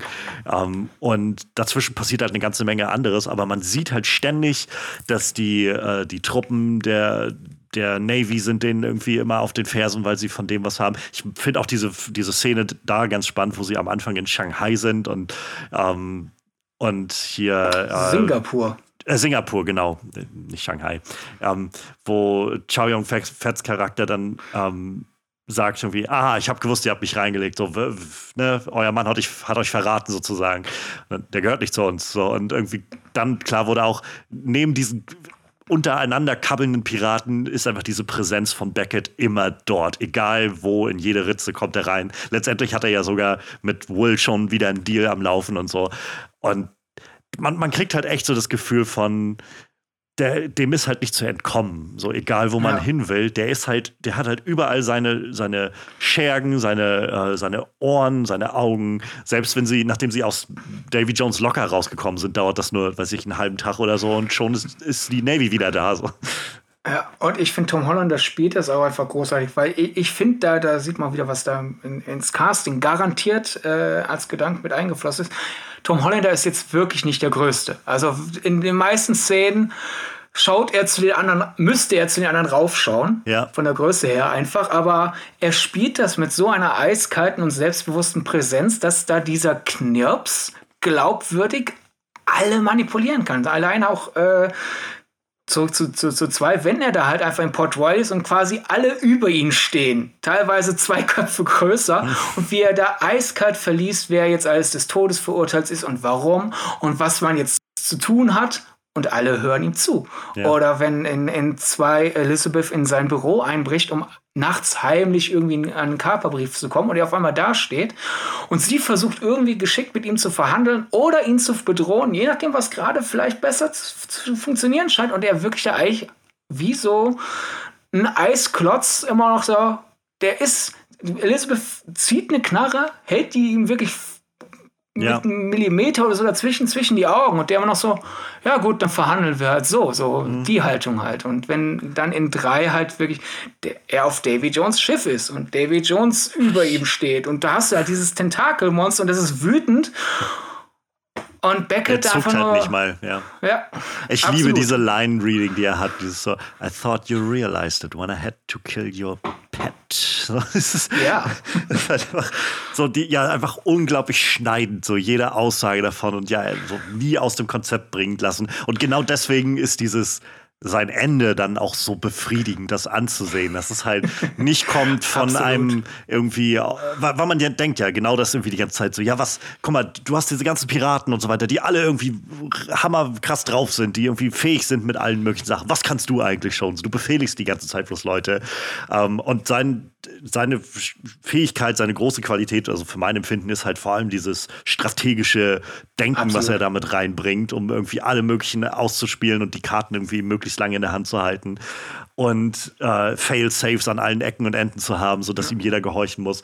Und dann halt zu sehen, dass sein Ende darin darin, darauf hinausläuft, dass er da steht und einfach sprachlos ist und nicht weiß, was er erwidern soll und tun soll und dadurch einfach ihm die Kontrolle komplett entgleitet. Das ist so befriedigend, das Ja, anzusehen. weil es wirklich fast alles passieren muss, damit die Situation kommt, wo Beckett eingekesselt werden kann. Es muss eine Göttin befreit werden.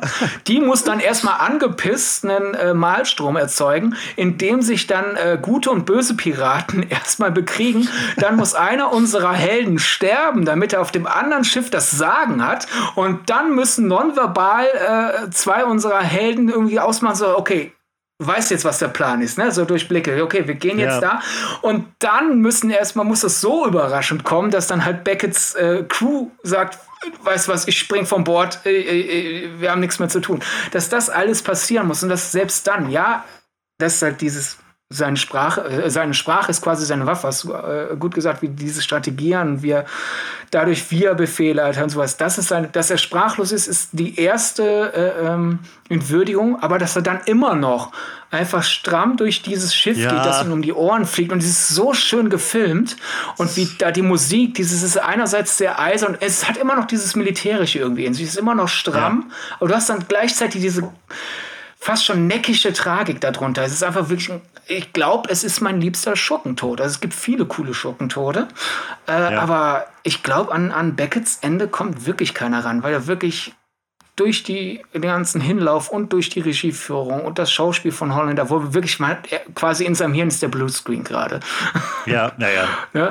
Es ist einfach perfekt äh, Es umgesetzt, ist finde ich. jedes Mal diese Szene ist so, so, also er, ergreifend irgendwie und befriedigend, das zu sehen, wie er Es einfach fliegt da, ihm wortwörtlich und sinnbildlich alles, um Hinter die Ohren. ihm, das, das, die ganze Treppe, die er runtersteigt, also pulverisiert sich so, nachdem er irgendwie von ihr getreten ist hinter ihm und Alles, und sein Gesicht bleibt halt einfach so ein, das ist doch alles nur Geschäft gewesen. So, so, so, Ja. so ein Mann, der wirklich einfach gebrochen wurde in diesem Moment. Genau. Und ich finde, die Reaktion auf die Szene ist auch wieder äh, ein bisschen, ähm, kann man als, als Beispiel daran nehmen, ob sich jemand auf die Tonalität des Films einlässt. Weil es gäbe Filme, da könnte man den Tod eines Schurken so inszenieren. Und ja, dann wäre es peinlich, weil auch auf einmal versuchst du hier so ein bisschen Pathos. Und ich weiß genau, es gibt ein paar Leute, die auch diesen Tod als, das ist mir zu drüber. Aber ich finde, Gore Verbinski hat äh, so zielgenau seine Tonalität durchgezogen in der Trilogie und ab zwei halt wirklich noch mal stärker seinen Finger drauf gelegt. Äh, es passt genau zu diesem Film. Diese Ja. Filme sind in ihrer eigenen tonalen Realität. Also er, er hat ja mal gesagt, so, er hat versucht, das quasi als Rockoper zu inszenieren, aber gleichzeitig auch so ein bisschen so die, das träumerisch Surreale von so Miyazaki-Animes oder so, was zwei Einflüsse sind, die eigentlich, äh, also wer kommt auf die Idee, diese beiden Einflüsse zu nehmen? Ne? Und ich finde, der verwirbt das so gut. Du hast halt in drei so diese, diese, zum Beispiel, ähm, wenn sich das äh, der Sternenhimmel am eisglatten Wasser spiegelt und Ja. sieht so aus, als Oh, würde ja. dieses Schiff durch Sterne segeln. Also Oder halt die All, oben ja. ist unten Szene, wo, wenn das Wasser, äh, wenn das Schiff im Wasser steht und das alles, du hast mehrfach diese, diese Die ganze Nummer mit Malerischen- Krabben, das war auch so was, Eben. wo ich da saß, das ist, das ist schon echt surreal. Ja. Allein, dass Jack Sparrows Auftritt erstmal die Nase ist, die sich so ins Bild schiebt. Und daher, es ist schön, finde ich, sehr schon vorbereitet, dass halt besondere Elemente dann einfach quasi in ihre eigene Logik rübergleiten. Und daher passt es perfekt, dass Beckett nicht irgendwie mit dem ersten Schuss getroffen wird, sondern dass Ja, alles eben. um ihn herum erstmal. Das ist, das ist auch ein bisschen dann der Rockoper-Element, das Rockoper-Element, einfach so ein Motto, okay, wir wollen jetzt halt diesen Moment in aller Getragenheit feiern. Ja. Und ich glaube, das ist auch so eine Sache, die so schwer sein kann, gerade wenn du halt eben dieses große Build-up hast zu irgendeiner Sache, zu so einem Villain, ähm, dann zu einem Ende bei dem zu kommen, dass dem auch irgendwo gerecht wird, so dem, Ja. dem Ruf, dem dieser Villain irgendwie geschaffen wurde, wo du nicht das Gefühl hast von, so einfach war das jetzt oder so, oder hm, warum hätte man dann nicht, oder das ist dem nicht gebührend irgendwie diesem dass wir, dass diese Welt auf einmal frei ist von dieser bösen Macht. So, Ja. das reicht, wird dem gerade nicht gerecht oder so. Und da, also nach allem, was man halt gesehen hat und besonders halt nach At World's End, ist das halt einfach so der richtige Schlusspunkt, dass er genau dieses, dieses Ende findet von alles rundherum. Er wird verlassen von seiner Crew, alle springen von Bord und er geht, er steht alleine auf diesem Schiff und alles zerfällt. So. Und Ich finde es auch erzählerisch da einfach viel befriedigender, aber man hätte bestimmt auch es so drehen können, dass erst Beckett besiegt wird und mal dann muss man Jones besiegen. Aber dann hättest du halt die übernatürliche Gefahr, dann, dann verwässerst Ja. du einerseits halt das thematische Element, weil hier wirklich diese, diese äh, Habgier, die, die Beckett repräsentiert, muss der Schlusspunkt sein. Äh, aber auch einfach auf einem rein rein Unterhaltungslevel war ein Problem, was ich mit vielen übernatürlichen Schurken habe. Das kann ein Fantasy-Film sein, das kann Sci-Fi sein, kann ein Superheldenfilm sein. Es gibt manchmal diese Schurken, wo so quasi der Gedanke ist, warum hat der eine Schlag ihn jetzt besiegt? Ja. Also warum, warum war das the final blow? Da fühle ich mich dann ein bisschen so in, in, in Street Fighter oder so Mhm. versetzt und dann Motto, ah, super Special Move, ja, hat aber immer noch so 1% Kraft. Okay, Ja. dann jetzt einmal eine Ohrfeige. Bumm. Es war halt dann der Tropfen, der es fast zum Überlaufen gebracht hat. Das ist halt erzählerisch bisschen unbefriedigend. Dass da halt Sehr, hingegen. Und wer, wer jetzt halt Davy Jones der Schlusspunkt? So, Beckett wird halt erschossen, weil er ist ein Mensch, der kann erschossen werden und jetzt der Kampf gegen Jones. Was kann jetzt Jones endlich töten? Wie schaffen wir es, es irgendwie dafür zu sorgen, dass er abgelenkt ist und dann erste- erstechen wir sein Herz oder so? Das ist so wie wischiwaschi. Hingegen, Ja. wenn wirklich alle Fäden so zusammenlaufen muss, dass erst Jones und dann, ja gut, wie, wie, wie besiegen wir jetzt Beckett? Ist zwar in der Theorie einfach, weil er ist nur ein Mensch, aber wie sorgen wir dafür, dass er angegriffen werden kann? Und dann feiern wir halt einfach es inszenatorisch, wie alles um ihn zusammenbricht. Ich finde es das befriedigende Ende. Also ich weiß, dass es viele Leute gibt, die sagen, ja, dann kommt da noch Beckett oder so. Aber für mich führt alles dorthin. Und daher finde ich das so eine schöne Szene. Mit Beckett einher geht ja auch einfach diese unfassbar riesige Armada, die man dort sieht mit Schiffen, die dann da auffährt und wo man halt, ja, also was wir ja schon gesagt hatten, so ich meine im Kern dieser ganzen, also vor allem dieser letzten zwei Teile steht ja irgendwo so dieses, die diese mystische Welt, diese freie Piratenwelt so wird irgendwie immer weiter eingeschränkt und, und geht verloren so und natürlich muss dann also macht es irgendwie total Sinn, dass das dann die große das große Finale ist, irgendwie sich dagegen aufzulehnen und nicht nur gegen den.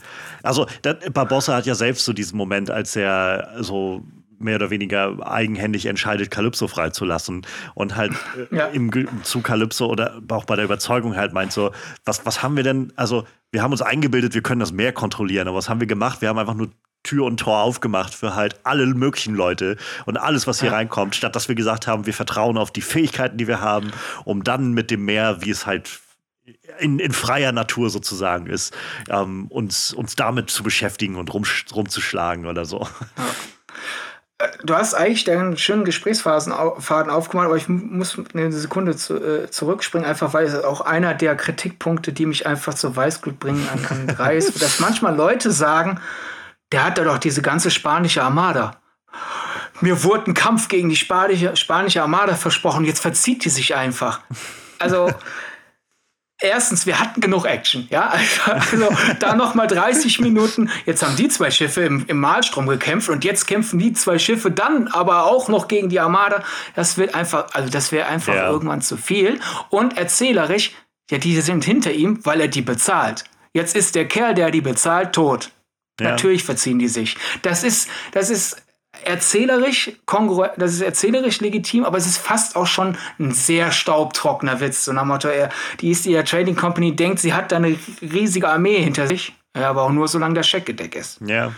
Und ich meine, man könnte auch sehr gut argumentieren, dass äh, zu dem Zeitpunkt auf jeden Fall diese ganze äh, East India Company und halt auch einfach die, die, die Armada, die dahinter steht, durchaus wissen, was die Flying Dutchman ist. So, und an dem Punkt, ja. wir realisieren müssen, oh fuck, die ist nicht mehr auf unserer Seite. So, wir, wir können damit gar nichts gegen tun. Also, ja, das sind alles so Sachen, wo man, wo ich ein Stück weit nachvollziehen kann, dass Leute irgendwie auf die Gedanken kommen. Aber ich komme mittlerweile immer wieder, wenn diese Art von Argumentation gemacht werden, wo ich so dann merke, naja, irgendwie hüllt ihr hier gerade den den Film und das, wofür, was hier gerade passiert, irgendwie ganz schön aus mit. Aber warum ähm, hat das eigentlich nicht? Also ich hoffe, jemand wurde gefeuert für diesen Fehler. Also, oh ja, ähm, die, die Sachen. naja. Ähm, ich finde das ganz spannend, was du gerade noch meinst. Also dieses, das ist sowas, wo ich glaube, ich habe gemerkt, das funktioniert einfach gut im Film. Ich habe mir gar nicht bisher so die, die, die Gedanken darum gemacht, wie erstaunlich das eigentlich ist, dass es funktioniert, dass man diese beiden, also einmal den, den Supernatural Villain hat und halt so den menschlichen Villain und dass beides ganz befriedigend irgendwie zum Schluss bringt. Und die ähm, schöne Spiegelung, weil du hast menschlichen Schurken gesagt, das stimmt natürlich, als dass Beckett ein Mensch ist, aber das die schöne Ironie daran ist, der übernatürliche, unmenschliche Schurke ist dennoch der menschlichere von den beiden. Ja. Ja, total. Also, ja, von, von Davy Jones kriegen wir ja auch so ein paar Momente, wo man einfach mitbekommt, der, der leidet auch einfach eine ganze Menge so. Ähm. Ja, ich meine, wir haben jetzt so viel auch über ähm, enttäuschte Erwartungen und darüber gesprochen, dass dann manchmal solche Kritik ungerechtfertigt ist. Ich, vielleicht so als Disclaimer sollte man auf einwerfen, es kann auch vollkommen seine Berechtigung haben, wenn man sagt, ich habe jetzt dies und das erwartet und das wurde nicht erfüllt, daher bin ich enttäuscht. Manchmal einfach rein auf dem Entertainment-Level natürlich und manchmal auch passiert es ja auch wirklich, dass ein Werk Erwartung aufbaut, als dass es vielleicht eine Thematik aufgreift oder Figuren ja. in eine gewisse Richtung hinentwickelt und dann damit bricht. Dass dann, dann drückt man das als, als, als Einzelperson vielleicht aus, meine Erwartungen wurden nicht erfüllt und in Wahrheit stört man sich an äh, einem Verrat, an einer äh, Charakterintegrität oder sowas. Mhm. Das ist dann vollkommen legitim. Weil wir wollen jetzt hier nicht so tun, ah, ihr seid dumm, wenn ihr Erwartungen Gott, habt, Gott, äh, sondern, äh, ne, also, ähm, die schöne Balance ist einfach, finde ich, immer, man muss schon finden, was will das Werk denn? Worauf geht das hinaus? Und da vielleicht dann manchmal sagen, okay, die wollen so eine Geschichte erzählen, also sollte ich nicht was vollkommen anderes erwarten. Äh, und auf der anderen Seite natürlich dennoch äh, sich als, als, als Publikumsmitglied äh, ähm, nicht als nicht auf der Nase rumtanzen lassen. Also Ja. es ist immer, es ist, alles ist so ein Balanceakt einfach in, im, im Filmdiskurs und, in, im Diskurs generell. Und wie wir ja auch schon am Anfang, also wie das schon durchkam, so die, die Präferenzen können ja auch einfach völlig unterschiedlich sein. So Leute gucken einfach auch nach ganz anderen Dingen in Filmen. Also da sind wir dann, glaube ich, auch alle Ja. so individuell geprägt genug. Wir, wir bringen halt unseren eigenen Blick mit und manch einer schaut dann einen Film und sieht den irgendwie vor allem mit Blick auf Jack Sparrow ist so genau das, was ich sehen will in diesem Film. Und der Ja. ist jetzt auf einmal nicht da. So. Und äh, also mir würde nichts ferner liegen, als jetzt jemandem zu sagen, äh, dass, dann guckst du das falsch oder so. Es ist doch total okay, wenn man Dinge anders guckt.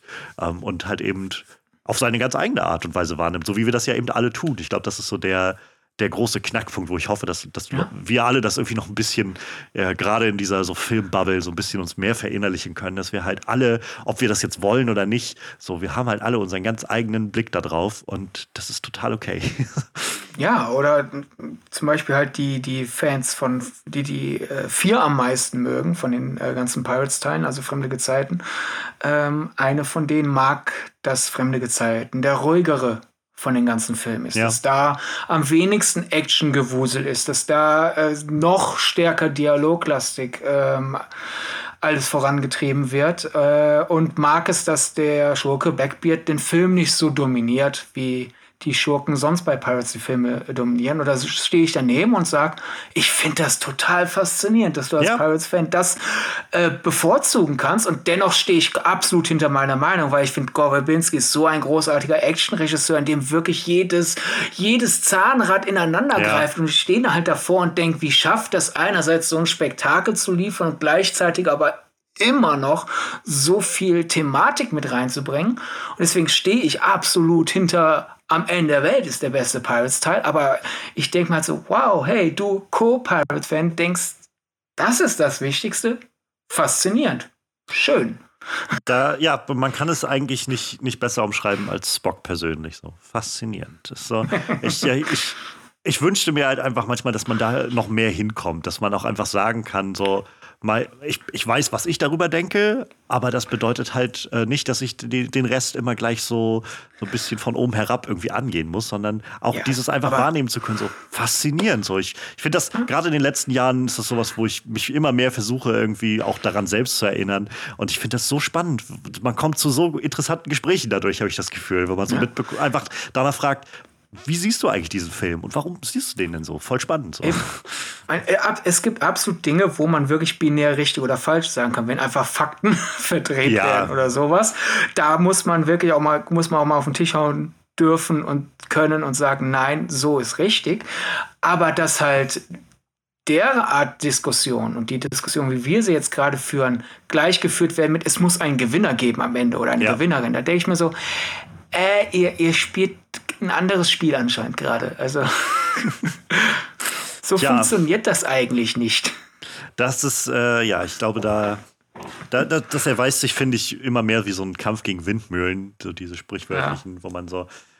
Ich glaube, unsere Ge Gesellschaft ist einfach so vom Gedanken so geprägt, um vielleicht die, die Brücke ein bisschen zu schlagen zu, äh, am Ende der Welt. Gerade auch, glaube ich, durch so ein bisschen diesen sehr kapitalistischen Leistungsdruck und alles muss im Wettbewerb miteinander stehen. ähm, Ja, eben. Also, wenn mein Argument mehr Likes bekommt als deins auf Twitter, dann Ja. bin ich der Bessere. Und mein Argument ist vielleicht daher besser, weil ich ein absolutes Argument habe. Weil wenn ich, ähm, wenn ich einen Tweet absetze, wo ich sage, einerseits, aber andererseits, dann werden die Leute, die einerseits denken, nicht liken, weil der andererseits Ja. steht auch drin. Und Ja. umgekehrt, wenn ich hingegen nur sage, bumm, dann werden manche genervt vorbeiscrollen, andere werden Quote-Tweet machen und sich über mich aufregen, Ja. aber hey, ich krieg Reichweite. Als, Port als Privatmensch nervt mich das vielleicht, aber als Portal gewinne ich. Und die, die mir zustimmen, klicken Like. Es, ist, es macht Nuancen abschleifen, sorgt in gewissen Ja. Diskussionsformen, Twitter, Facebook und Co., leider zu mehr Erfolg, obwohl es das hohlere Argument ist. ja, leider. Das, Wir ähm, werden alle ein bisschen zu Beckett. Weil Ja. Beckett wäre nicht so erfolgreich, äh, äh, jedenfalls zum Glück wird er ja besiegt, aber er wäre nicht so weit gekommen, wenn es so wäre, ja gut, also Piraten, ich meine, die sollten jetzt nicht unbedingt von uns stehlen, aber wenn die äh, bevorzugt in den zollfreien Hafen einfahren wollen, dann sollen die das doch tun. Das wäre ein interessanter Film geworden, glaube ich. Und ich glaube, es hätte dann die, äh, wenn man das, den Film so gelassen hätte und einfach nur seine Charakterisierung geändert hätte, das hätte die HeldInnen des Films auch nochmal in einem ganz anderen Licht dastehen lassen. so, so sehr aktiv auf einmal gegen Lord Beckett gearbeitet hätten, der so völlig reasonable irgendwie mit den Piraten so. Also ihr seid zwar gegen das Gesetz, aber ja, haltet euch mal so ein bisschen einfach und dann passt das schon. ja. Aber äh, ich, ich liebe einfach äh, dadurch, dass Beckett ja so ist, wie er ist, diese, diese Endzeitstimmung auch einfach immer am Ende der Welt. Also der Titel ja. ist schon sehr bewusst gewählt. Es ist nicht nur, dass sie einmal ans vermeintliche Ende der Welt segeln. Ähm, Verbinski äh, hat so für die Tonalität der beiden Fortsetzungen ähm, gerne als Vergleich rangezogen, was die Piraten symbolisieren sollen. Einerseits die letzten Rocker, in mhm. beider Bedeutung. Also die letzten Rockmusiker, da sind wir wieder so ein bisschen beim Keith Richards Einfluss, wie Jack ja. Sparrow gespielt wird und einfach generell wie, wie selbstbewusst und auch sehr auffällig die Piraten sich durch ihre Welt schreiten, aber andererseits auch Rocker im Sinne von Motorradclub. Ne, die streifen noch einmal so ohne klassische Moralvorstellung, streifen die ja durchs Land und machen, ziehen ihr Ding durch oder äh, alternativ halt einfach und das ist dann so ein bisschen so die, die, die mentale Vorbereitung, glaube ich, gewesen für, von Governbinski für dann Rango und Lone Ranger, nämlich ähm, für ihn sind äh, Teil 2 und Teil 3 von Pirates of the Caribbean quasi ins Piratengenre übersetzt, die letzten Tage der Westernhelden ja. und Schurken, bevor die Eisenbahn kommt. Ja. Das war auch so mein Gedanke. Für mich ist auch äh, ähm, die, die Hans Zimmers beste Arbeit ist für mich die Musik zu am Ende der Welt, äh, weil das wirklich, das, da zieht sich so eine Trauer einfach durch. Und damit mhm. sind wir einerseits wirklich halt beim, es ist das Ende einer Ära. Äh, dann halt auch die Melancholie halt von Will und Elizabeth, die in dem Film beginnen mit Ich liebe ihn, beziehungsweise sie. Aber irgendwie glaube ich, das funktioniert nicht, anscheinend, so aufgrund der Entscheidung von zuletzt. Oh Gott, diese, diese Trauer. Und was Hans Zimmer so gesagt hat, für ihn ist Teil 3 ein Reisefilm und Reisen. Äh, für ihn ist es ein Liebesfilm, aber Liebe ist auch immer eine Reise, weil hinter dem ganzen Beckett-Bedrohung, das, was ja letzten Endes die Figuren zusammenzieht, ist halt die Familienliebe bei, bei Will, die Liebe zwischen Will und Elizabeth. Und ähm, anscheinend sind Liebesbeziehungen für Hans Zimmer eine Reise und da im Film hm. Teil 3 viel gereist wird und da hat man wieder diesen Kummer, wir verlassen quasi die es heißt Pirates of the Caribbean, aber die sind im Eismeer, ja, ja. Die, die, sind in Singapur, die verlassen das, äh, äh, was ihnen familiär ist und selbst egal wie weit die reisen, kommt die East Trading Company wieder hinterher. Ja und bringt das, was ihre Heimat zerstört hat, jetzt auch noch in die neuen Ecken. Und irgendwie ist da so ein, so ein schöner Knotenpunkt, den ich gerade nicht ganz verbalisieren kann. Aber vielleicht könnt ihr als Zuhörende das, was ich gerade sage, weiterdenken und dann habt ihr die Transferleistung vollbracht. ja, es ist halt auf so vielen Ebenen, wie, wie du gerade schon gesagt hast, so das Ende der Welt irgendwo. Also das Ende der Welt, wie es bis dahin bestand, das Ende ganz physisch irgendwie der, der materiellen Welt oder so, ähm, der, spirituellen und so.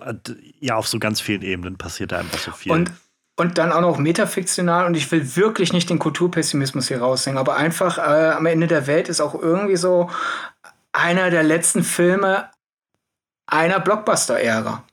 Weil ja. äh, ich finde schon, dass nach diesem Film sich der Stil, wie Mainstream-Unterhaltung in der Größe erzählt wird, hat sich geändert. Total. Also ich, ich meine. Und nur ändern. Ich sage jetzt nicht verbessern oder verschlechtern, ja, ja. deswegen ich will hier keinen Kulturpessimismus, aber manche würden sagen, wieso? Es sind alles CG-lastige Spektakel, aber einfach so der Duktus der Filme. Ja. Nee, ist schon ist, anders geworden. Es fällt halt so sehr auf diesen, diesen großen Breaking Point, der immer wieder so ausgemacht wird, so 2007, 2008, wenn dann so mit The, The, Dark Knight und Iron Man auf einmal so eine neue Sparte an Blockbuster-Kino losgetreten wird, ähm, die ja uns jetzt seit seitdem irgendwie prägt, immer noch seit 15 Jahren und ähm, wer weiß wie lange noch, aber auf jeden Fall noch sehr, sehr Bestand hat aktuell. Und äh, es gibt, gab ja seitdem, also wir hatten ja schon kurz den vierten Teil angesprochen gehabt und dann, der war ja auch noch enorm erfolgreich, meine ich, an den Kinokassen, wenn ich mich recht erinnere. Das war auch so einer ja, über eine Milliarde. Milliarde Dollar, genau, Filme. Ähm, und dann gab es vor ein paar Jahren ja noch mal so den fünften, wo sie es noch mal probiert haben. Also gerade diese, diese Vorstellung, glaube ich, so ein bisschen nostalgisch fast schon von Disney. Ähm, so dieses, wir, wir hatten doch damals Fluch der Karibik, das können wir doch noch mal irgendwie so diese Art von Film noch mal zurückbringen es hat bisher noch nicht so gefruchtet auf den verschiedensten Varianten. Ich weiß nicht, wie es jetzt mit dem Jungle Cruise steht. Ich habe den auch noch nicht gesehen, aber da höre ich immer bloß ganz viel drüber, dass der so ein bisschen wieder versucht, dieses Swashbuckling Adventure so ein bisschen neu zu beleben, so The Mummy und, und Pirates of the Caribbean so vereint. Ähm, keine Ahnung, ob das hinhauen wird. Ähm, klingt schon mal nicht verkehrt. Also ich mag diese Art von Film einfach auch sehr gern. Aber man sieht da auch wieder an, an, deiner Einschätzung zu fünf, äh, äh, was, was einfach die Resonanz angeht, wie sehr einfach der Diskurs das Bild ändern kann. Weil ja, fünf war nicht so erfolgreich wie zwei, drei und vier an den Kinokassen, aber immer noch einer der erfolgreichsten Filme seines Jahres. Äh, nur in Hollywood-Größen gerechnet nur ein paar Mil Millionchen hinter Wonder Woman. Und der hat ja mittlerweile seine Fortsetzung bekommen und Teil 3 mhm. ist im Gespräch und sowas alles. Und niemand würde hinterfragen, dass Wonder Woman Erfolg war. Und bei Pirates 5 heißt ja, guck mal, das war ja ein Flop. So, ja, so also dafür sind die, die Erwartung, beieinander. Ja, so ein bisschen die, die Erwartung, Erwartung, die gesteckt werden. Äh, bisschen auch so einfach äh, äh, äh die Tonalität des Diskurses um 5. Ja, ja. Ähm, und man muss auch wirklich dafür sagen, Disneys Verhältnis zur Pirates of the Caribbean-Reihe werde ich niemals verstehen. Das ist, das ist irgendwie ist eine noch kompliziertere Liebesgeschichte als die zwischen Will und Elizabeth. Also es ist irgendwie immer so, alle paar Jahre hat es noch hier unsere Erfolgsreihe und wir planen noch so viel damit. Und andere Mal hat man so ein bisschen so den Tonfall dieses, das ist von uns. Was ich auch durchaus an dem Film mag. So. ja, es ist irgendwie so, mal ist, es der, mal ist es der Favorit und dann wieder so hoch. Ja, was hat Gore da gemacht? Ich glaube, da, da fühlen die Filme sich auch so an, wie sie sich anfühlen, ja. weil wirklich. Ähm, wenn man sich so die Making-ofs und so anschaut, Gore Verbinski hat ja auch gesagt, wir haben absichtlich an abgelegenen Orten gedreht und mit einem engen Zeitplan, damit niemand vom Studio auch nur auf die Idee kommt, uns zu stören. also nach Motto, wir ziehen uns zurück, wir hantieren mit jeder Menge Geld, unter großem äh, Zeitdruck, so Motto, du kannst mich jetzt beim Bauen dieses Kartenhauses nicht stören. Und dadurch kann ich dann aber das Kartenhaus bauen, das ich mhm. bauen will. Wow. So ein bisschen, das war so die Attitüde ja. von denen und ich, ich finde das unfassbar faszinierend. Also darum, das, oh, das hat schon so diesen, diesen, so einen eigenen Piraten-Vibe, der da mit drin steckt. Absolut. Absolut. Es ist ja, also Gorobinski ist ja früherer Werbefilmer und Punker. Und da sind wir wieder, das passt überhaupt nicht zusammen. Aber gleichzeitig, ich glaube, jetzt, wo du es weißt, wenn du dann jetzt eine Firma vor Augen führst, ja. du hast das, weil du hast, du hast halt diese Mainstream-Tauglichkeit, weil du machst keinen 300 Millionen Dollar teuren Film, äh, ohne ab, die Absicht zu haben, dass den Film irgendjemand anspricht. Du hast halt die, die, die, diese wirklich wunderbar einprägsam äh, inszenierten Bilder, was man ja als Werbefilmer machen kann. Man muss ja, ja. sehr viel Information in sehr kurzer Zeit visuell ähm, übertragen können. Aber du hast halt diese Punker-Attitüde, als das halt wirklich für Gorobinski sind die gesetzlosen Piraten die Helden. Und der Schurke ist der Typ, der äh, die Handelsgesetze durchbringen will. Und es gibt ein ja. wunderschönes, äh, wunderschön, äh, wunderschönes Zitat von Beckett in den Deleted Scenes zu am Ende der Welt. Ähm, die, die wohl, Wabinski fand das ein bisschen zu offensichtlich. äh, äh aber dennoch einfach die nochmal rausgenommen ist äh, in der Verhandlung zwischen Jack und Beckett, die du auch vorhin äh, mal erwähnt hattest mit dem, okay, wenn ich den Kompass mhm. habe, was dann und so weiter, dann äh, fällt einmal von Beckett so ein bisschen so die Drohung, ähm, sinngemäß jetzt zitiert, ähm, die Menschen wollen Güter, sie wollen Seiden, sie wollen äh, Nüsse, sie wollen Früchte aus exotischen Ländern. Und solange die Waren reichhaltig und pünktlich ankommen, ist es den Menschen egal, dass sie nur Zahlen in einem Kontobuch sind. Ja, das ist schon ganz schön aussagekräftig. Und da würde ich mal wirklich sagen, mein, es ist etwas on the nose, aber andererseits sehr ja. schön formuliert. Ja. Und da, man muss überlegen, das war 2007. Mhm. Also noch vor dem Boom mancher Handelsmächte. Ja, ja. Also, wenn man da 2021 zurückgeht, genau, wenn man 2021 zu dieser Deleted Scenes zurückkehrt, was ich neulich gemacht habe, weil ich äh, einen Artikel über die Deleted Scenes gemacht habe und meine Überlegung, hey, hätte ich die gern drin gehabt oder nicht. Aber da habe ich auch so gedacht, so, äh, wow. Ja, so ein bisschen proph prophetisch fast. so. ja. Ähm, ja. Ja, es, aber ich glaube, es bringt so ein bisschen auf den Punkt nochmal so ein Element, was ich auch ganz spannend fand in dem dritten. Also es passt auch sehr gut in das, was du jetzt gerade nochmal so alles an, an Hintergrundinfo dazu gebracht hast, so mit dieser Rocker-Attitüde und diese, diese Vorstellung von den äh, Piraten, also die Rocker, die so nochmal irgendwie ihre letzte Runde drehen. Ähm, und sie sind dann dabei halt die Gesetzlosen, aber gleichzeitig, und das ist, also glaube ich, findet sich sehr gut äh, sowohl in, in diesen diesen, diesen Gangstrukturen, wenn man es jetzt so nennen will, ähm, diesen Communities und halt irgendwie in dieser, wie wir die Piraten sehen in den Filmen. Es sind zwar Gesetzlose, aber es gibt halt doch ein sehr, sehr krasses Level von so Ehre und einem Ehrenkodex, dem sie irgendwie folgen. Wo Wobei er halt nur Richtlinien und ja, keine ja. Regeln. Aber es wird halt schon klar gemacht, also vom, vom Kodex mal abgesehen, ähm, den man besser einhält, solange Keith Richards in der Nähe ist. ähm, gibt es halt einfach, also so wird so viel irgendwie klar gemacht, dass das halt Leute sind, die irgendwie Ehre haben in irgendeiner Form, die so eine so ein, so ein gewisses Ehrempfinden haben, sich so um auch irgendwie so um ihrer ihrer Position in der Welt so ein bisschen mehr bewusst sind als die verraten sich vielleicht ab und ab und zu untereinander sind aber seltener eine Gefahr für Außenstehende. Genau und äh, und es, es kommt halt so irgendwo selbst bei diesen Verratssachen schwingt auch irgendwie immer so ein bisschen dieses ja, zum einen, ich hab's, ich hab's erwartet, wenn ich ehrlich bin. Und zum anderen auch irgendwo so dieses Respekt so ein bisschen steckt da auch immer, finde ich, drin. So dieses, man, man hat schon irgendwo, das, das ist halt einfach der Duktus, in dem man operiert miteinander. Und man ist zwar genervt davon, wenn man übers Ohr gehauen wird, aber man kann dann auch nicht anders als dem Ganzen so ein bisschen so, naja, gut, hast du gut durchgezogen, so irgendwo zu denken. So ist so mein Gefühl immer unter den Piraten ja. selbst. Jack und Barbossa haben gegenseitig versucht, einander umzubringen. Einmal ist es Jack gelungen und ja. dennoch arbeiten sie mit, mit äh, gegenseitigen Seitenhiebe Hiebe verteilen, dennoch in drei lang genug friedlich zusammen. Also ja. ich meine, es geht schon es ein bisschen, wer hat mehr das Sagen, wer hat das längere Fernrohr. Aber es, es, ist nicht so, dass Jack sofort schon sagt, ach, jetzt lebst du auch wieder. Gut, jetzt bringe ich dich nochmal um. Sondern ja, es ist halt so nee. dieses, okay, passt. Während die East India Trading Company ja, jetzt müssen wir zwar zu Teil 2 zurück, aber sogar ja mit Kannibalen handelt, was ja einmal visuell sehr nebensächlich einge, eingetrichtert wird. Und das ist halt so dieses, könnte man jetzt auch wieder so, es gibt ja immer wieder mal äh, Kontroversen, auch bei dem mhm. äh, äh Konzern, der den, den, Film hier gemacht hat, und okay, warte, mit der Regierung, hast du in der Region, wo das passiert, zusammengearbeitet? Mhm. Ah, ja, ja, aber es war da billiger. Ja. Äh. Ja, es, ich, ich glaube, es ist halt so dieses Element, was das für mich nochmal so auf den Punkt bringt, oder dieser Moment ist halt, du, du findest halt bei den Piraten, die wir dort haben, nicht so eine, nicht, nicht diese, diese Geringschätzung des menschlichen Lebens irgendwie auf diese Art, wie, sie, wie man sie halt sieht bei der Trading Company. Und, und so Momente einfach wie wenn äh, Beckett halt sagt, also wenn es darum um, um Elizabeths Vater geht und er dann irgendwie meint, ja, ich schätze, er hat jetzt irgendwie seinen Wert erfüllt, den er für uns hatte. Das heißt, na, bringt ihn weg, lasst ihn hops gehen. So. Wäre ja schade, wenn jemand zu viel erzählen könnte. Ja, genau. Zwinker.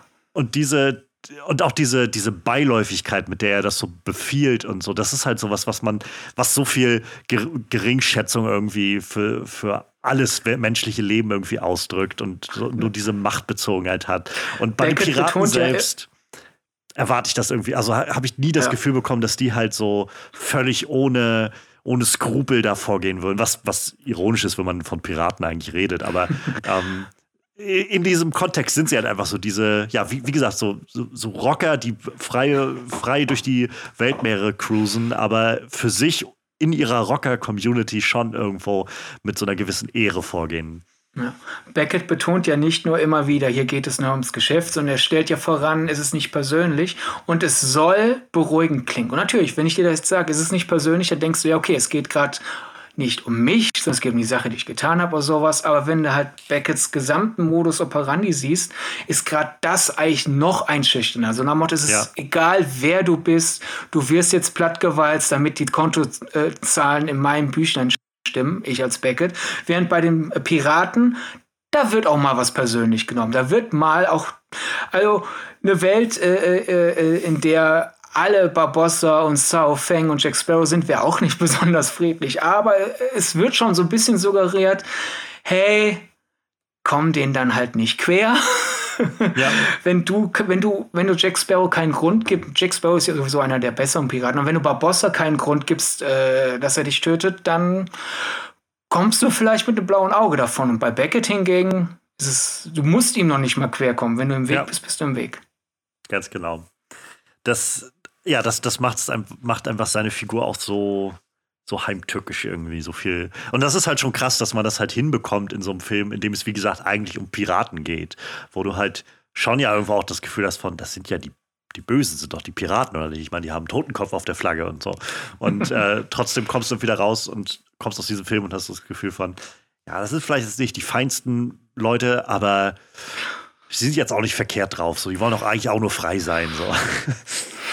Bei Lord Beckett, wenn wir da noch mal so also wir haben jetzt irgendwie ganz viel so über das ge gequatscht, was er so macht und was ihn auszeichnet. Was würdest du denn sagen, ist so seine, seine verachtenswerteste Tat? Boah, das ist ja eigentlich fast alles, was der macht, ne? Vor allem war ja alles Teil desselben Plans. Es ist ja eigentlich quasi, welcher Dominostein führt dazu, dass alle umfallen? Ja, ja. gut. ähm, puh. Lass, gib mir noch, weißt was sagt? Beantworte deine eigene Frage und währenddessen überlege ich, was meine Antwort ist. Also ich finde, ähm, ich meine, das ist auch, glaube ich, wieder dieses Element von, wenn man dann im Film so eine gewisse emotionale Bindung aufbaut zu Figuren. Ähm, ich finde gerade diese Art, mit der er, ähm, wie gesagt, sich ähm, dem Governor Swan entledigt, finde ich halt schon immer sehr, sehr, also sehr, sehr abstoßend irgendwie, so diese, diese Art überhaupt immer, wenn Figuren, egal jetzt ob hier oder in einem anderen Kontext, wenn es immer so dieses, ja, er hat jetzt seinen Zweck erfüllt, so wenn Leute so degradiert werden zu einfach nur so einem Tool und dann einfach weggeworfen werden. Ähm, das das finde ich immer schon, also das finde ich schon ganz schön heftig irgendwie dann immer mit anzusehen. Ähm, und davon ab, wie gesagt, ich, ich, ich finde einfach auch so diese, diesen, so sehr er irgendwie dann dieser gefühlslose Kalkül, also Typ voll Kalkül ist, ähm, er scheint das ja auch irgendwie schon sehr zu genießen, so diese Macht ja. auszuspielen und dieser Sadismus, der da drin steckt, wenn er dann halt, wie gesagt, deshalb prägt sich mir diese Zeile so ein, wenn er halt irgendwie davon spricht, dass er halt Davy Jones den Kraken hat umbringen lassen. So dieses, dieses nicht nur irgendwie so sein Revier zu markieren, sondern auch noch dieses Ich hab dich dazu gebracht, dein dreckiges Tier hier da niedermachen zu lassen und diese Freude, die da irgendwie mitschwingt. So, das sind so diese Charakterzüge, die ich so eklig bei dem finde. und die dann, ja, also das, kommt so mit diesen Taten einher, so wie dann zu sagen, lass, bring jetzt deinen Kraken um. Und wie du schon sagst, offscreen auch noch. So, das ist auch noch so, ja. so die, die degradierendste Es ist eine Tat am Zuschauer sozusagen noch. Es ist ja. noch eine Tat am Publikum und nicht nur an David. Jones. genau.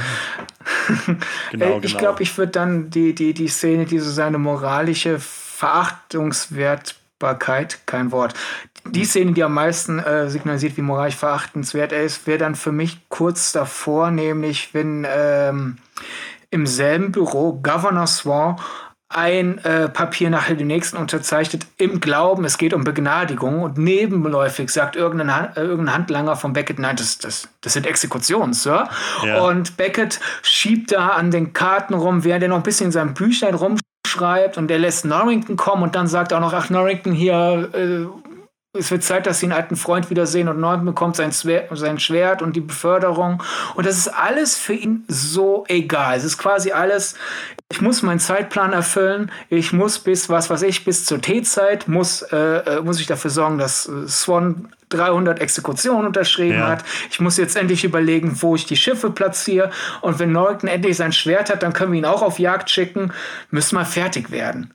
Und das zeigt wirklich, das alles, was ihm drin ist. Selbst dieses ja. Intrigenschmieden ist für ihn quasi so, so ein Teil eines, ähm, eines äh, Multiple-Tasking-Businessplans. Und ich glaube, das zeigt am besten, wie verachtenswert er ist. Ja, äh, auf jeden Fall. Das ist es ist halt einfach eine unglaublich clever inszenierte Figur, so, um, um genau diese, diese Abscheu irgendwie in uns Zuschauern auszulösen, finde ich sehr, sehr gut. Ähm, auf der anderen Seite, meinst du denn, es gibt irgendeine auch nur annähernd gute Tat, die man ihm zurechnen kann? Nein.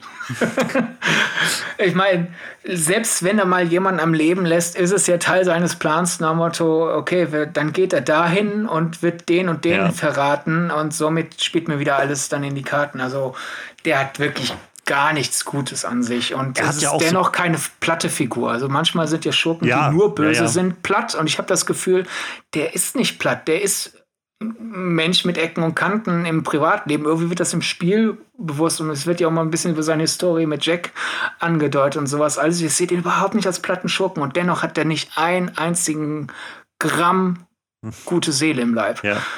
ja, es ist halt nicht mal, dass er irgendwie wie gesagt, wir hatten es schon bei Davy Jones, du kriegst halt noch mit, so, da ist trotzdem in, hinter all den Tentakeln und all dem, äh, dem, dem Hass und alles, was sich da so in den letzten zehn Jahren so niedergelassen hat in ihm, steckt doch irgendwo jemand, der einfach ge geliebt und verloren hat äh, und, und äh, Bindungen zu anderen empfunden hat und so. Und, und bei äh, Beckett gibt es das ja so gar nicht. Also es gibt ja irgendwie keinen Moment, wo man das Gefühl hat, es gibt irgendjemanden, der ihm am Herzen liegt oder zu dem er auch nur irgendwie eine Bindung empfindet oder so. Ähm, es ist halt, sind halt alles nur, nur Zahnräder in, in der großen Maschinerie. Absolut. Also wenn man jetzt super verzweifelt um irgendwas und nach Motto, du kannst nicht einfach nichts reinschreiben in den Test, wenn man jetzt irgendwie super verzweifelt suchen müsste, scheint es vielleicht eine Figur zu geben, bei der am wenigsten gegen sie intrigiert. Das wäre dann Elizabeth, als das ja, wenn Jack und Beckett verhandeln. Ähm, kurz die Frage aufgeworfen wird, äh, wenn ja jetzt quasi alles aufgeteilt wird, was gerade an diesem Kuddelmuddel an Schiffen mhm. gerade zugegen ist. Ne? Wer bekommt jetzt wen im Team? Und äh, Beckett wirft so ein bisschen die Frage auf, was mit Elizabeth ist. Und äh, Jack fragt, welches Interesse hat sie für äh, euch? Und er einfach nur kurz genervt hochguckt, statt dass er irgendwie noch, okay, wissen, äh, okay, weißt du was, Jack, ich bekomme die noch oder sowas, sondern dass er das Beste an Beckett sozusagen ist, also, als es eine Möglichkeit gibt, Elizabeth aufzuteilen wie ein Stück Ware, äh, dass er ja. einfach mit, mit, fast mit den Schultern zuckt. Das ist das Beste an ihm, was äh, ne, nochmal sehr tief blicken lässt. Ja, sehr ausdrucksstark auf jeden Fall. Mensch, ja, äh, Lord Beckett, er, er geht ja dann, er nimmt ja dann sein Ende am Ende des Films. Ähm, wir hatten es jetzt schon ein, zwei Mal so angesprochen. Disney hat danach nochmal probiert, das ganze Pirates-Franchise ein bisschen wieder anzustoßen. Aktuell gibt es ja auch, glaube ich, so ein, zwei Reboot-Pläne, die sie irgendwie haben. Ähm, ich, ich, meine ja aktuell ohne Johnny Depp und so, das soll ja, glaube ich, als so Soft Reboot oder so. Also so genau stehe ich nicht drin. Aber ja, das, das Problem ist halt, da sind wir wieder so ein bisschen äh, beim Thema, wie kriege ich Klicks äh, in der Reichweite. Meines Wissens nach. Ähm ist es nicht als Reboot geplant, aber wir löschen die Kontinuität. Äh, aber wenn du halt Soft Reboot in die äh, Überschrift schreibst und dann irgendwo unten drin, es bleibt in der alten Kontinuität, aber neue Figuren sind im Fokus, klicken die Leute mehr, weil die mhm. einen sind wütend, was, Reboot, ich bin ja, sauer, und die anderen, oh, endlich ein Reboot mit dem bisherigen Film, konnte ich nichts anfangen. Also aktuell sind wohl zwei Filme in Planung, einer äh, mit Margot Robbie im Zentrum und ein anderer gerüchteweise mit Karen Gillen. Und einer soll ein bisschen stärker mit dem bisherigen Film verbunden sein als der andere.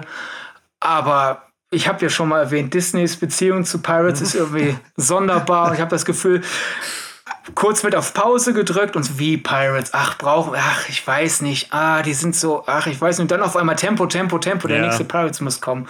Daher, wer weiß, bis der Podcast erschienen ist, könnte es schon wieder fünfmal umgeplant sein. Hm. Wenn wir jetzt darüber nachdenken, so ein Reboot ähm, nochmal aufzulegen für, für die Pirates in irgendeiner Form, mhm. ähm, da werden sicherlich noch ganz andere neue Kreaturen kommen. Also auch gerade in den 4 und 5 kamen ja noch mal sehr neue Geisterwesen und so zurück. Wir werden wahrscheinlich einen Lord Beckett in der Form nicht noch mal kriegen, aber wir könnten uns ja vielleicht äh, eine Lord Beckett Story ähm, anhören von und angucken von von seiner früheren Zeit oder so. Also, oder er ist nicht gestorben oder nur schwer verletzt worden am Schluss. Ah, nee, nee, nee. Also, die, die Pirates-Reihe ist schon kurz davor, äh, Death is Cheap zu spielen. Ich finde, bisher ist alles, was zurückgekommen ist, noch äh, duldbar. Aber wenn jetzt auch noch Beckett, ach, der, der, der war verletzt, der ist zurück. Nee, das ist mir zu, ja. zu billig. Eher Vorgeschichte und da gibt es ja den äh, wunderbaren Roman The Price of Freedom, der so ein bisschen Jacks Vorgeschichte und auch ein bisschen seine Vergangenheit mit Cutler Beckett ah, okay. äh, erzählt. Und ich weiß nicht, als Realserie hätte ich dann die Befürchtung, dass das vom Pacing her einfach nicht in eine Serie passt. Als Film wird es zu wenig interessieren. Als Animationsfilm also vielleicht also, oder sowas. Unabhängig von dem, was, was funktioniert oder nicht funktioniert ja. oder so. Letztendlich beim ersten Pirates hätte wahrscheinlich auch kaum jemand gedacht, dass das funktionieren das wird. Ähm, was würdest du denn, wenn, wir, wenn du dir vorstellst, noch was von Beckett zu bekommen in irgendeiner Form, gäbe es da was, wo du sagen würdest, das würde ich doch gerne sehen in der oder der Variante? Aber wenn ich jetzt wirklich von den Figuren, die wir schon haben, mehr sehen wollen würde oder mir wünschen würde, wäre eigentlich, ich will mehr von Elizabeth sehen, was sie halt äh, zwischen drei und fünf treibt. Ähm, das war ähm, tatsächlich was, was mir beim Schauen jetzt vor zwei ja. Tagen das erste Mal auffiel, hat sie den, den Titel der, äh, der Singapur-Piraten abgelegt wieder als Piratenkönig oder, oder ist sie jetzt dann einfach als Piratenkönigin noch unterwegs für zehn Jahre oder so? Ich, ich finde, es wird offen gelassen. Das ist nämlich auch wieder so ein Kritikpunkt, den ich, an, äh, den ich nicht so ganz nachvollziehen kann, wenn Leute sagen, ja, ist ja doof, dass Elizabeth äh, äh, äh nur Hausfrau und Mutter ist. So, es gibt, wir bekommen nicht wirklich Hinweise. Also wir sehen halt nur, gut, nachdem Will endlich nach zehn Jahren nochmal an Land kommen kann, wartet sie da auf ihn. Das ist, sollte ja wohl fair sein. Sie liebt ihn ja. Sie hat ja auch, sie war ja die Aktiverin der Beziehung. Sie hat ja versucht, Will endlich zu ja. sich zu ziehen. Dann darf sie nach zehn Jahren auch an dem Abend, wo er rüberkommt, auch auf ihn warten. Aber sonst wird nicht wirklich was gesagt, was sie macht oder nicht macht. Das Einzige, was ich als Anhaltspunkte für mich nehme, und ich finde das eigentlich auch schön, dass das unserer Fantasie überlassen wird, ist ja Gore Verbinski und Kostümdesignerin Penny Rose haben äh, viel Wert darauf gelegt, dass die Kostüme die Geschichte sehr stark miterzählen. Mhm. Und äh, daher habe ich äh, irgendwann mal beim wer weiß wie vierten Rewatch halt versucht, mir was in das Kleid rein zu interpretieren, das Elizabeth am Ende von drei trägt. Und das ist ja jetzt so, so sozusagen eine Art Bäuerinnenkleid. Also es ist jetzt kein ja. Gouverneurstochter, eng zugeschnürt, ich präsentiere mich bei einem Ball oder so Kleid wie am Anfang von eins, sondern es ist eher ein Arbeitskleid und daher, das kann sein, dass sie, was weiß ich, vielleicht betreibt sie eine Farm, vielleicht ist sie Piratin, aber halt nicht mehr äh, äh, ganz so Part-Time Pirate. Ganz so drin, genau, ist jetzt nicht ganz so drin, weil das war ja auch nie so ihr Ziel. Weil am Anfang von eins träumt sie ein bisschen davon, wie es wäre, Piratin zu sein, aber im Grunde ist ja Teil von Elizabeths äh, Character Arcs und Motto, okay, wir haben hier die Erwartungen der Gesellschaft, hier ist mein absoluter Gegenentwurf und beides gefällt mir nicht. Und daher, ja. in meiner Fantasie ist sie irgendwas anderes. Vielleicht wirklich ab und zu, vielleicht ist sie nicht Piratin, sondern Abenteurerin. Ja, oder sowas. Ja. Und da passt dann dieses Kleid, weil es in dem Kleid, das sie am Ende von drei trägt, kann sie was schaffen. Es ist, es ist weiblich, aber es ist nicht gesellschaftskonform. Es ist, es ist Luft bisschen drin. Also mhm. irgendwie ist es, ist so, so, so ein Kuddelmuddel an Kon Konnotationen. Und da äh, einfach ein bisschen mehr äh, von Elizabeth zu sehen zwischen drei und fünf würde mich am meisten daher einfach interessieren. Wobei da auch natürlich die Fallhöhe groß ja. ist, weil wenn es nicht das ist, was ja, ich mir ausmale. das, das könnte schwierig werden. Ja. Aber Wir was wissen ja nur, so sie betreibt den Leuchtturm was mir gerade so einfiel, ähm, man müsste ja, was wäre denn, wenn wir am besten, vielleicht sogar am Ende der Welt quasi aus der, aus der Beckett-Perspektive erzählen? In der Art so ein bisschen wie Wolf of Wall Street oder so. Ja, Wolf of Wall Street wäre, oder halt Wolf of Wall Street trifft House of Cards. Ja, genau, sowas so. Ja? Dass du so ein bisschen diese, du, du, man begleitet ihn so bei seinem, bei seinen perfiden äh, Plänen, die er dann so schmiedet, durch die Bank ja, weg. die ganzen Intrigenspiele, aber halt, um wieder so das Gorbinski Rock-Attitüden-Feeling, dann halt eher in die Wolf of Wall Street. Ja. Macht Laune, wer, es macht Laune, während ich denke, wie scheiße ist die Welt und wie amoralisch. ja, das, das könnte durchaus funktionieren. Ich meine, das würde niemals grünes Licht bekommen Ach. bei Disney schon 2007 wäre das nicht passiert, glaube heute erst recht nicht. Aber ja, also wenn Tom Hollander Bock hat, dann zeigt mir die Geschichte, wie er zum Lord geworden ist, weil er ja betont, dass er inzwischen ja, Lord ist. Also der stimmt. wurde ja wohl nicht als Lord geboren. Ne? Und äh, da gibt es zwar in, in bisherigen kann auch so ein paar Brotkrumen, aber ja, äh, füll mir das aus. warum nicht? Das- das- Das, das, am ehesten. Das könnte fast schon so mit dieser Vorstellung, wie wir ihn sehen, also diesen sehr, sehr kühlen Kopf, der ja auch jetzt nicht irgendwie unglaublich hedonisch oder so durch die Welt geht, ähm, könnte ich mir das halt so, so gut vorstellen zu sehen, wie er halt so ein, so ein bisschen wie so eine Fassade aufsetzt und zu irgendwelchen Partys geht und äh, sich dort einschleimt und irgendwie so. Und Wie sobald er er dann, angewidert ist, dass die anderen Ja. feiern und der denkt einfach nur so, dieser teure Wein, wir hätten ihn auch verkaufen können. Ir- irgendwie sowas in der Art. So, und sobald er dann, weiß ich nicht, mit der, mit der äh, Tochter, die er da von irgendeinem äh, Lord da abgeschleppt hat, so im, im Zimmer ist, fällt so diese Fassade runter und er sitzt wieder so völlig kühl, bloß dann dort auf seinem Bett oder so. Einmal hier unterschreiben. Ja, genau. Aber genau da könnte man halt Tom Holländer auf jeden Fall wieder mit reinholen. Also den äh, Ja. würde ich auf jeden Fall gerne wiedersehen. Ähm, bleibt noch die Frage, wer könnte denn das inszenieren? So, mein- Ja, ich meine, äh, ist eine etwas langweilige Antwort von mir, ne? aber wenn Gore noch mal will, gib Gore noch mal. aber da er meinte, äh, eigentlich eher mit Piraten abgeschossen zu haben, als dass er alles reingesteckt hat in die Reihe, Ja. was ihm zu, diesem, zu dieser Materie einfällt. ja. Ähm, hm, müsste, müsste aber dennoch tonal nah genug dranbleiben, damit man es dran nähen kann. Ich meine, vielleicht so ein bisschen Lorenz Scafaria, weil wenn ich so an Hustlers denke, Hm, ja, das ist gar nicht verkehrt, glaube ich. Ja, äh, das Tonal würde das, glaube ich, ganz gut. Also gerade auch mit diesem Wolf of Wall Street Gedanken, glaube ich, so dahinter stehend ganz, ganz gut passen können. eben, und du hast da diesen Hedonismus, aber auch so eine gewisse Kühle Ja, drin, die dann zu Beckett so, so, passen ein, so ein würde. Purpose irgendwie, der da noch so mit, Ja. mit dem das Ganze begleitet. Das klingt doch gar nicht verkehrt. Ja, vielleicht hört irgendwie ja doch die deutsche äh, Disney-Partie ja hier mal rein und kommt dann doch auf eine kleine Idee oder so. vielleicht wenigstens für einen Disney Plus-Film. Ihr braucht doch da jetzt gerade einen Haufen Content, glaube ich, oder? ja, Ja, ähm, ich, ich glaube, wir kommen so langsam zum Ende. Ähm, wir haben, glaube ich, so ziemlich alles erstmal oder den, den Großteil irgendwie loswerden können, was so Lord Cutler Beckett angeht. Ich habe jetzt hier zum Schluss noch ein kleines Spielchen, ähm, so ein kleines Battle Royale. Ich habe das jetzt mit dem kreativen Titel Quick Fight besehen. Ähm, ich habe hier ein Gläschen, in dem habe ich so knapp 30 Zettelchen und auf jedem Zettel habe ich den Namen einer so ein bisschen ikonischen äh, Villain-Figur aus einem Film geschrieben. Und ich würde jetzt einfach vier davon mal so blind rauspicken und das dir wird jetzt vorlesen. peinlich für mich, wenn ich die nicht kenne. Und äh, ach, das ist gar nicht wild, dann suchen wir wen anders aus. Und, äh, und du kannst mir einfach kurz sagen, ob du meinst, ähm, und da ist jedes Mittel, was dir einfällt, äh, ist, ist total legitim. Kannst du mir sagen, ob du meinst, dass Lord Cutler Beckett eine Chance gegen diese Figur hätte? Und wenn ja. Genau, weil das wäre jetzt äh, meine wie? Frage. Werden die jetzt in den Käfig eingeschlossen und müssen Faust gegen Faust kämpfen oder ist das eher, wir spinnen eine Geschichte, Das- weshalb sie gegeneinander. Das überlasse ich völlig deiner Fantasie, wie du das sagst. Also schön.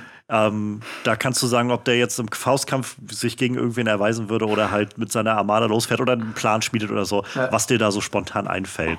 Und Quasi, ich ich, glaube, plane ein Crossover und nicht einfach nur, wir spielen jetzt, äh, wenn beide in Super Smash Bros. wären, wer Ja, ist die Figur, die mehr imbar ist? Da, da ist Cutler, Cutler Beckett wahrscheinlich sehr weit unten. ja, genau, das ist also da deiner, deiner, deiner Argumentation ist es Ja. einfach nur geschuldet, wie. Smash Bros. Final Destination, keine Items. Cutler Beckett so, äh, ja, äh, ich kann weglaufen.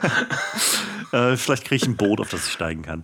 Ähm, Ja. Ich glaube, sein erster Gegner, wenn ich das hier gerade sehe, ist erstaunlich, also passend irgendwie. Ähm, es ist Hans Gruber. Ah, ich glaube, die würden sehr lange zusammenarbeiten. Ist die Frage, wer dem, dem anderen als erstes in den Rücken fällt. Aber Ich die halte- haben erstaunlich gute Harmonie zueinander, würde ich sagen. Ja, also ich, ich, ich glaube, ich meine, das- das ist jetzt für manche vielleicht ein Sakrileg, aber ich glaube, äh, Beckett wird Gruber erstmal anstellen und Gruber wird eine Zeit lang für Beckett arbeiten und Gruber würde dann vielleicht eine Zeit lang gierig werden, aber Beckett ist schon ein bisschen besser vernetzt. Also ich glaube, Ja. Beckett wüsste, dass Gruber ihm Ja. in den Rücken fallen würde. Das ist vielleicht Teil des Plans, weil vielleicht auf dem Weg zu meinem Rücken muss er Feinde von mir erstmal umlegen. Er hätte garantiert irgendjemanden ähm, von seinen Kontaktleuten in Grubers Crew mit eingeschleust. Ja, absolut. Ich sehe Mr. Mercer zusammen mit Hans Gruber den, den Tower überfallen. Das funktioniert absolut. Ja.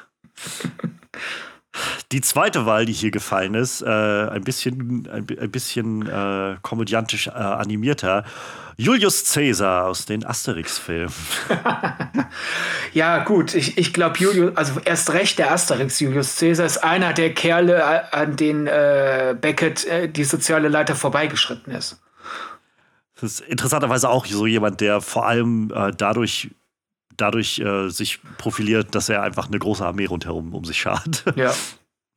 Wenn ich mir Julius Caesars Armee erst einmal einge, ein, einverleibt habe, kann ich auch endlich den äh, westeuropäischen Markt erobern. Von Südeuropa hoch nach Westeuropa. Das ist auch wieder so ein, so ein schöner Strateg Stratege gegen Stratege, irgendwie so eine schöne ja. Kombi. Da hast du erst interessant gezogen. Ja, ähm, aber halt in der Asterix-Variante ist ja Caesar der Reiz an Asterix Caesar ist ja dann doch ein bisschen stärker, die Unfähigkeit, während Beckett ja, ja sehr lange sehr fähig ist. Ja. Daher also tut mir leid, es recht, liebe His HistorikerInnen, also äh, die, dieser Julius Caesar wird von Beckett sowas von äh, in die Tasche gesteckt.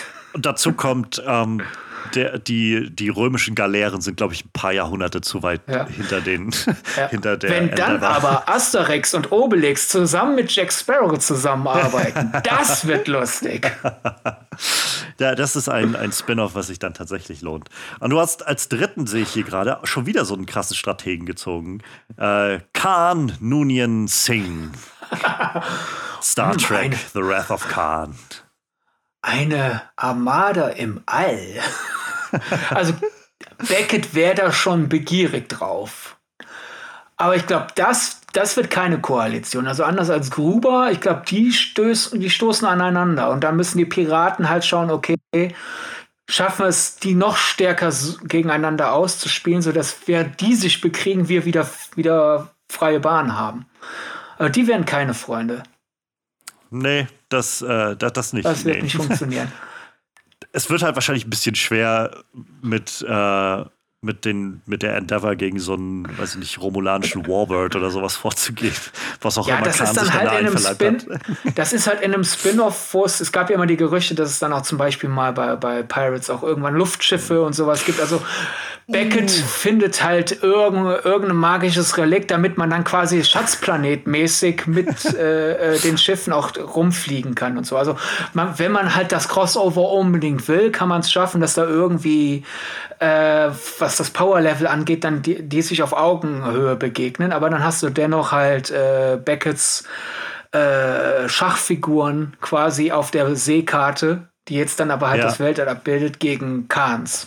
Also, ich was mir gerade einfiel, war ähm, hier Episode, was ist das? Äh, ich glaube, der sechste oder siebte Film, Treffen der Generation ist das.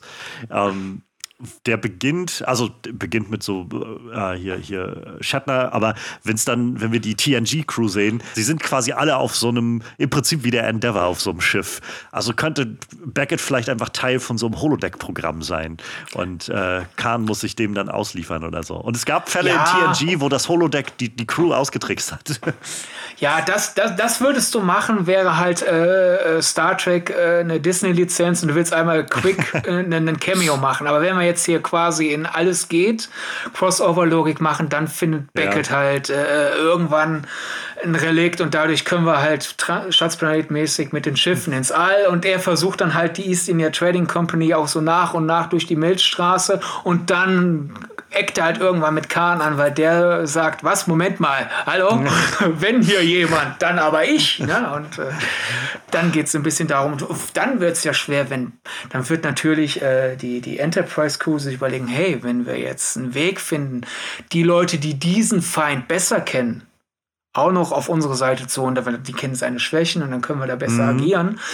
Dann wird erstmal kompliziert, weil also Jack, Will, Elizabeth und Co. werden so schnell nicht mit der, mit der Enterprise Crew funktionieren. Aber das wird wir müssen logisch und rational den Plan hintereinander. Ja. Was? Nein, wir improvisieren, improvisieren so ein bisschen und dann kommt heraus, dass ich gar nicht improvisiert habe, sondern wohl einen Plan hatte. Aber dann kommt heraus, dass dieser Plan improvisiert war. Also ich glaube, das wird sehr lustig. Oh yeah. aber auch sehr chaotisch. Ich glaube, das könnte bei Spock tatsächlich irgendwann mal die, die Synapsen durchknallen lassen. So die, die, die Haupthalsschlagader wächst einfach und wächst nur, und wächst. Einfach nur, der kommt gar nicht mehr raus aus dem faszinierend Faszinierend. Faszinierend. Nee, ich glaube, ich glaub, dass da wirklich so der Kragen irgendwann so. Ja. Ja, irgendwann hat auch Vulkan ja mal seine, seine, seine Grenze erreicht. Er versucht sich im Gesicht nicht anmerken zu lassen, aber der Kragen hat es verraten. Ich würde auch tatsächlich gerne die Endeavour mit Warp Speed durchs All fliegen sehen. Das wäre ja, auch mal sehr spannend. Fürs, für den letzten äh, Gegner muss Lord Beckett allerdings nicht durchs Ei. Ähm, das wird sehr interessant, denn sein letzter Gegner ist äh, aus No Country for Old Man, Anton Sugar.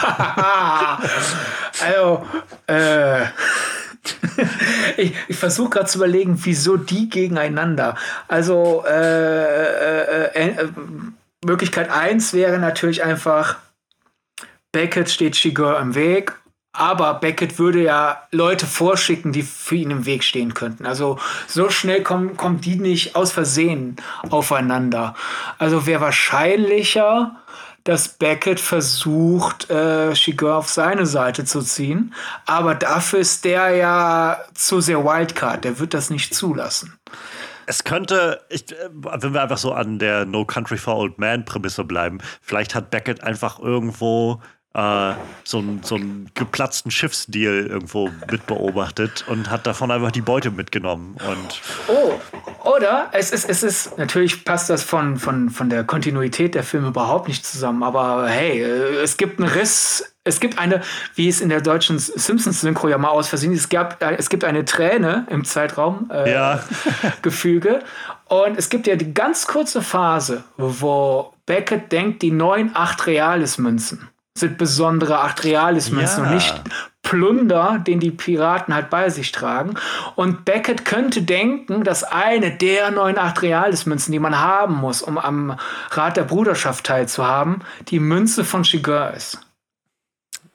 Und dann ruckzuck hat er dann so einen so einen unaufhaltsamen Anton Chigurh auf den, auf den Fersen, der einfach in seinem Ruderboot hinterherfährt die ganze Zeit. Hat so neben sich seinen die, Gastank. Ja, ja, ich finde die Vorstellung lustig, wie so ein Handlanger aus der East India Training Company nach dem anderen versucht, Chigurh die Münze zu stehlen. Ja.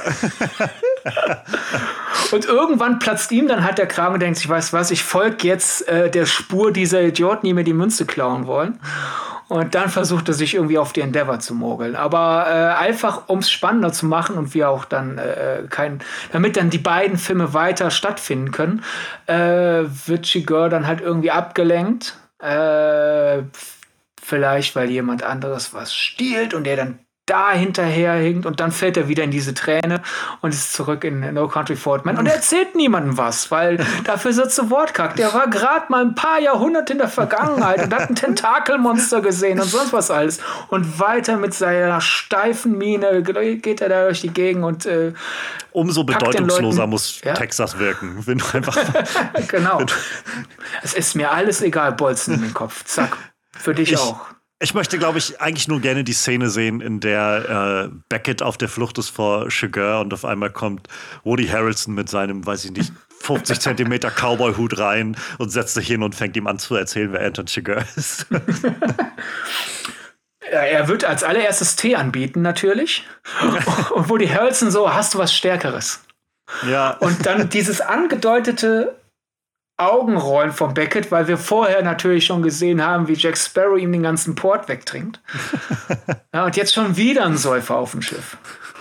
Das ist auch noch wieder so einer lächerlichen Kopfbedeckung. Ach ja, da kann man eine Menge erzählen. Also, wenn da nicht ein paar potenzielle Pirate-Spin-Offs drin sind, dann weiß ich auch nicht. ähm, in diesem Sinne, Sydney, ich freue mich sehr, dass du da warst. Das war ein sehr schönes Gespräch. Ich habe mich sehr gefreut, einmal äh, dich mal in, in vollem Modus über Pirates of the Caribbean reden hören zu können. Und ich hatte auch viel Freude, mal über diese Filme so wirklich ausführlich zu reden, was ich irgendwie auch noch nicht so sehr getan habe. Und gerade so mit so jemandem wie Lord Cutler Beckett, ich glaube, der hat sich doch sehr als ein wirklich markanter Villain bewiesen. Ähm, ja, Sydney, man findet dich auf Twitter. Äh, da bin ich jedenfalls auf jeden Fall auf deinen Fersen at Sir Donnerbold. Und ähm, ich weiß nicht, möchtest du, kann man dich woanders noch irgendwo ausfindig machen?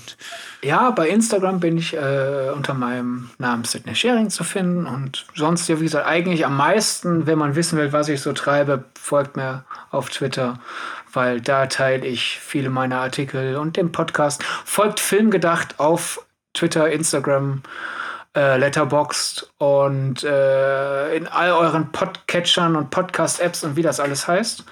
Äh, da hört ihr öfter von mir gebrabbelt. Dann halt nicht mit Johannes, sondern mit Antje als mein Gesprächsgegenüber. Äh, wird uns freuen. Ich werde alles auf jeden Fall verlinken in der Beschreibung hierzu. Ich äh, kann euch auch auf jeden Fall nur dazu anhalten, mal reinzuschauen und reinzuhören. Ähm, es lohnt sich eigentlich immer sehr. Ähm, ich weiß auf jeden Fall, ich genieße das sehr. Also unsere Unterhaltungen auf Twitter sind meistens so die, die mir immer noch am meisten das Gefühl geben von, ja doch, man kann auch auf Twitter immer noch äh, auch, auch sehr angenehm über Popkultur reden. Ohne, ohne Jetzt schön nicht so eine Erwartungshaltung. Demnächst ich, hört das irgendwer. Ich habe einen schlechten Tag und jemand kommt mir ein kleines bisschen zu quer und ich tick total Donald Duck-mäßig aus und alle sagen, dieser Johannes spinnt, wenn der Sydney für einen der vernünftigsten auf Twitter hält. Tja, ähm, dann schiebe ich das einfach auf den zeitlichen Unterschied, der jetzt besteht zwischen dieser Aufnahme und wann es dann nachher rauskommt. genau, zwischen Aufnahme und Veröffentlichung könnte ja sein, dass ich mir mein Herz rausschneide. In Vorbereitung auf den nächsten Pirates Podcast, oh. wenn ich dann über David Jones rede. Früher oder später, denke ich, werden wir uns irgendwie in irgendeiner Form widersprechen. Ich freue mich drauf.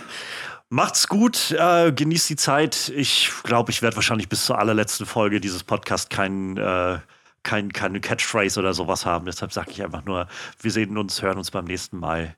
Bis dahin. Ciao, ciao. Bye, bye. Ihr findet den MVP Most Villainous Player Podcast auf den gängigen Podcast-Plattformen und schaut für regelmäßige Updates, Umfragen oder falls ihr Fragen und Anregungen haben solltet, vorbei auf den Social Media Kanälen at MVP-Pod auf Twitter, Instagram oder Kofi, falls ihr eine kleine Spende in den Klingelbeutel werfen wollt. Oder schreibt mir ganz einfach eine Mail an mostvillainouspod at gmail.com.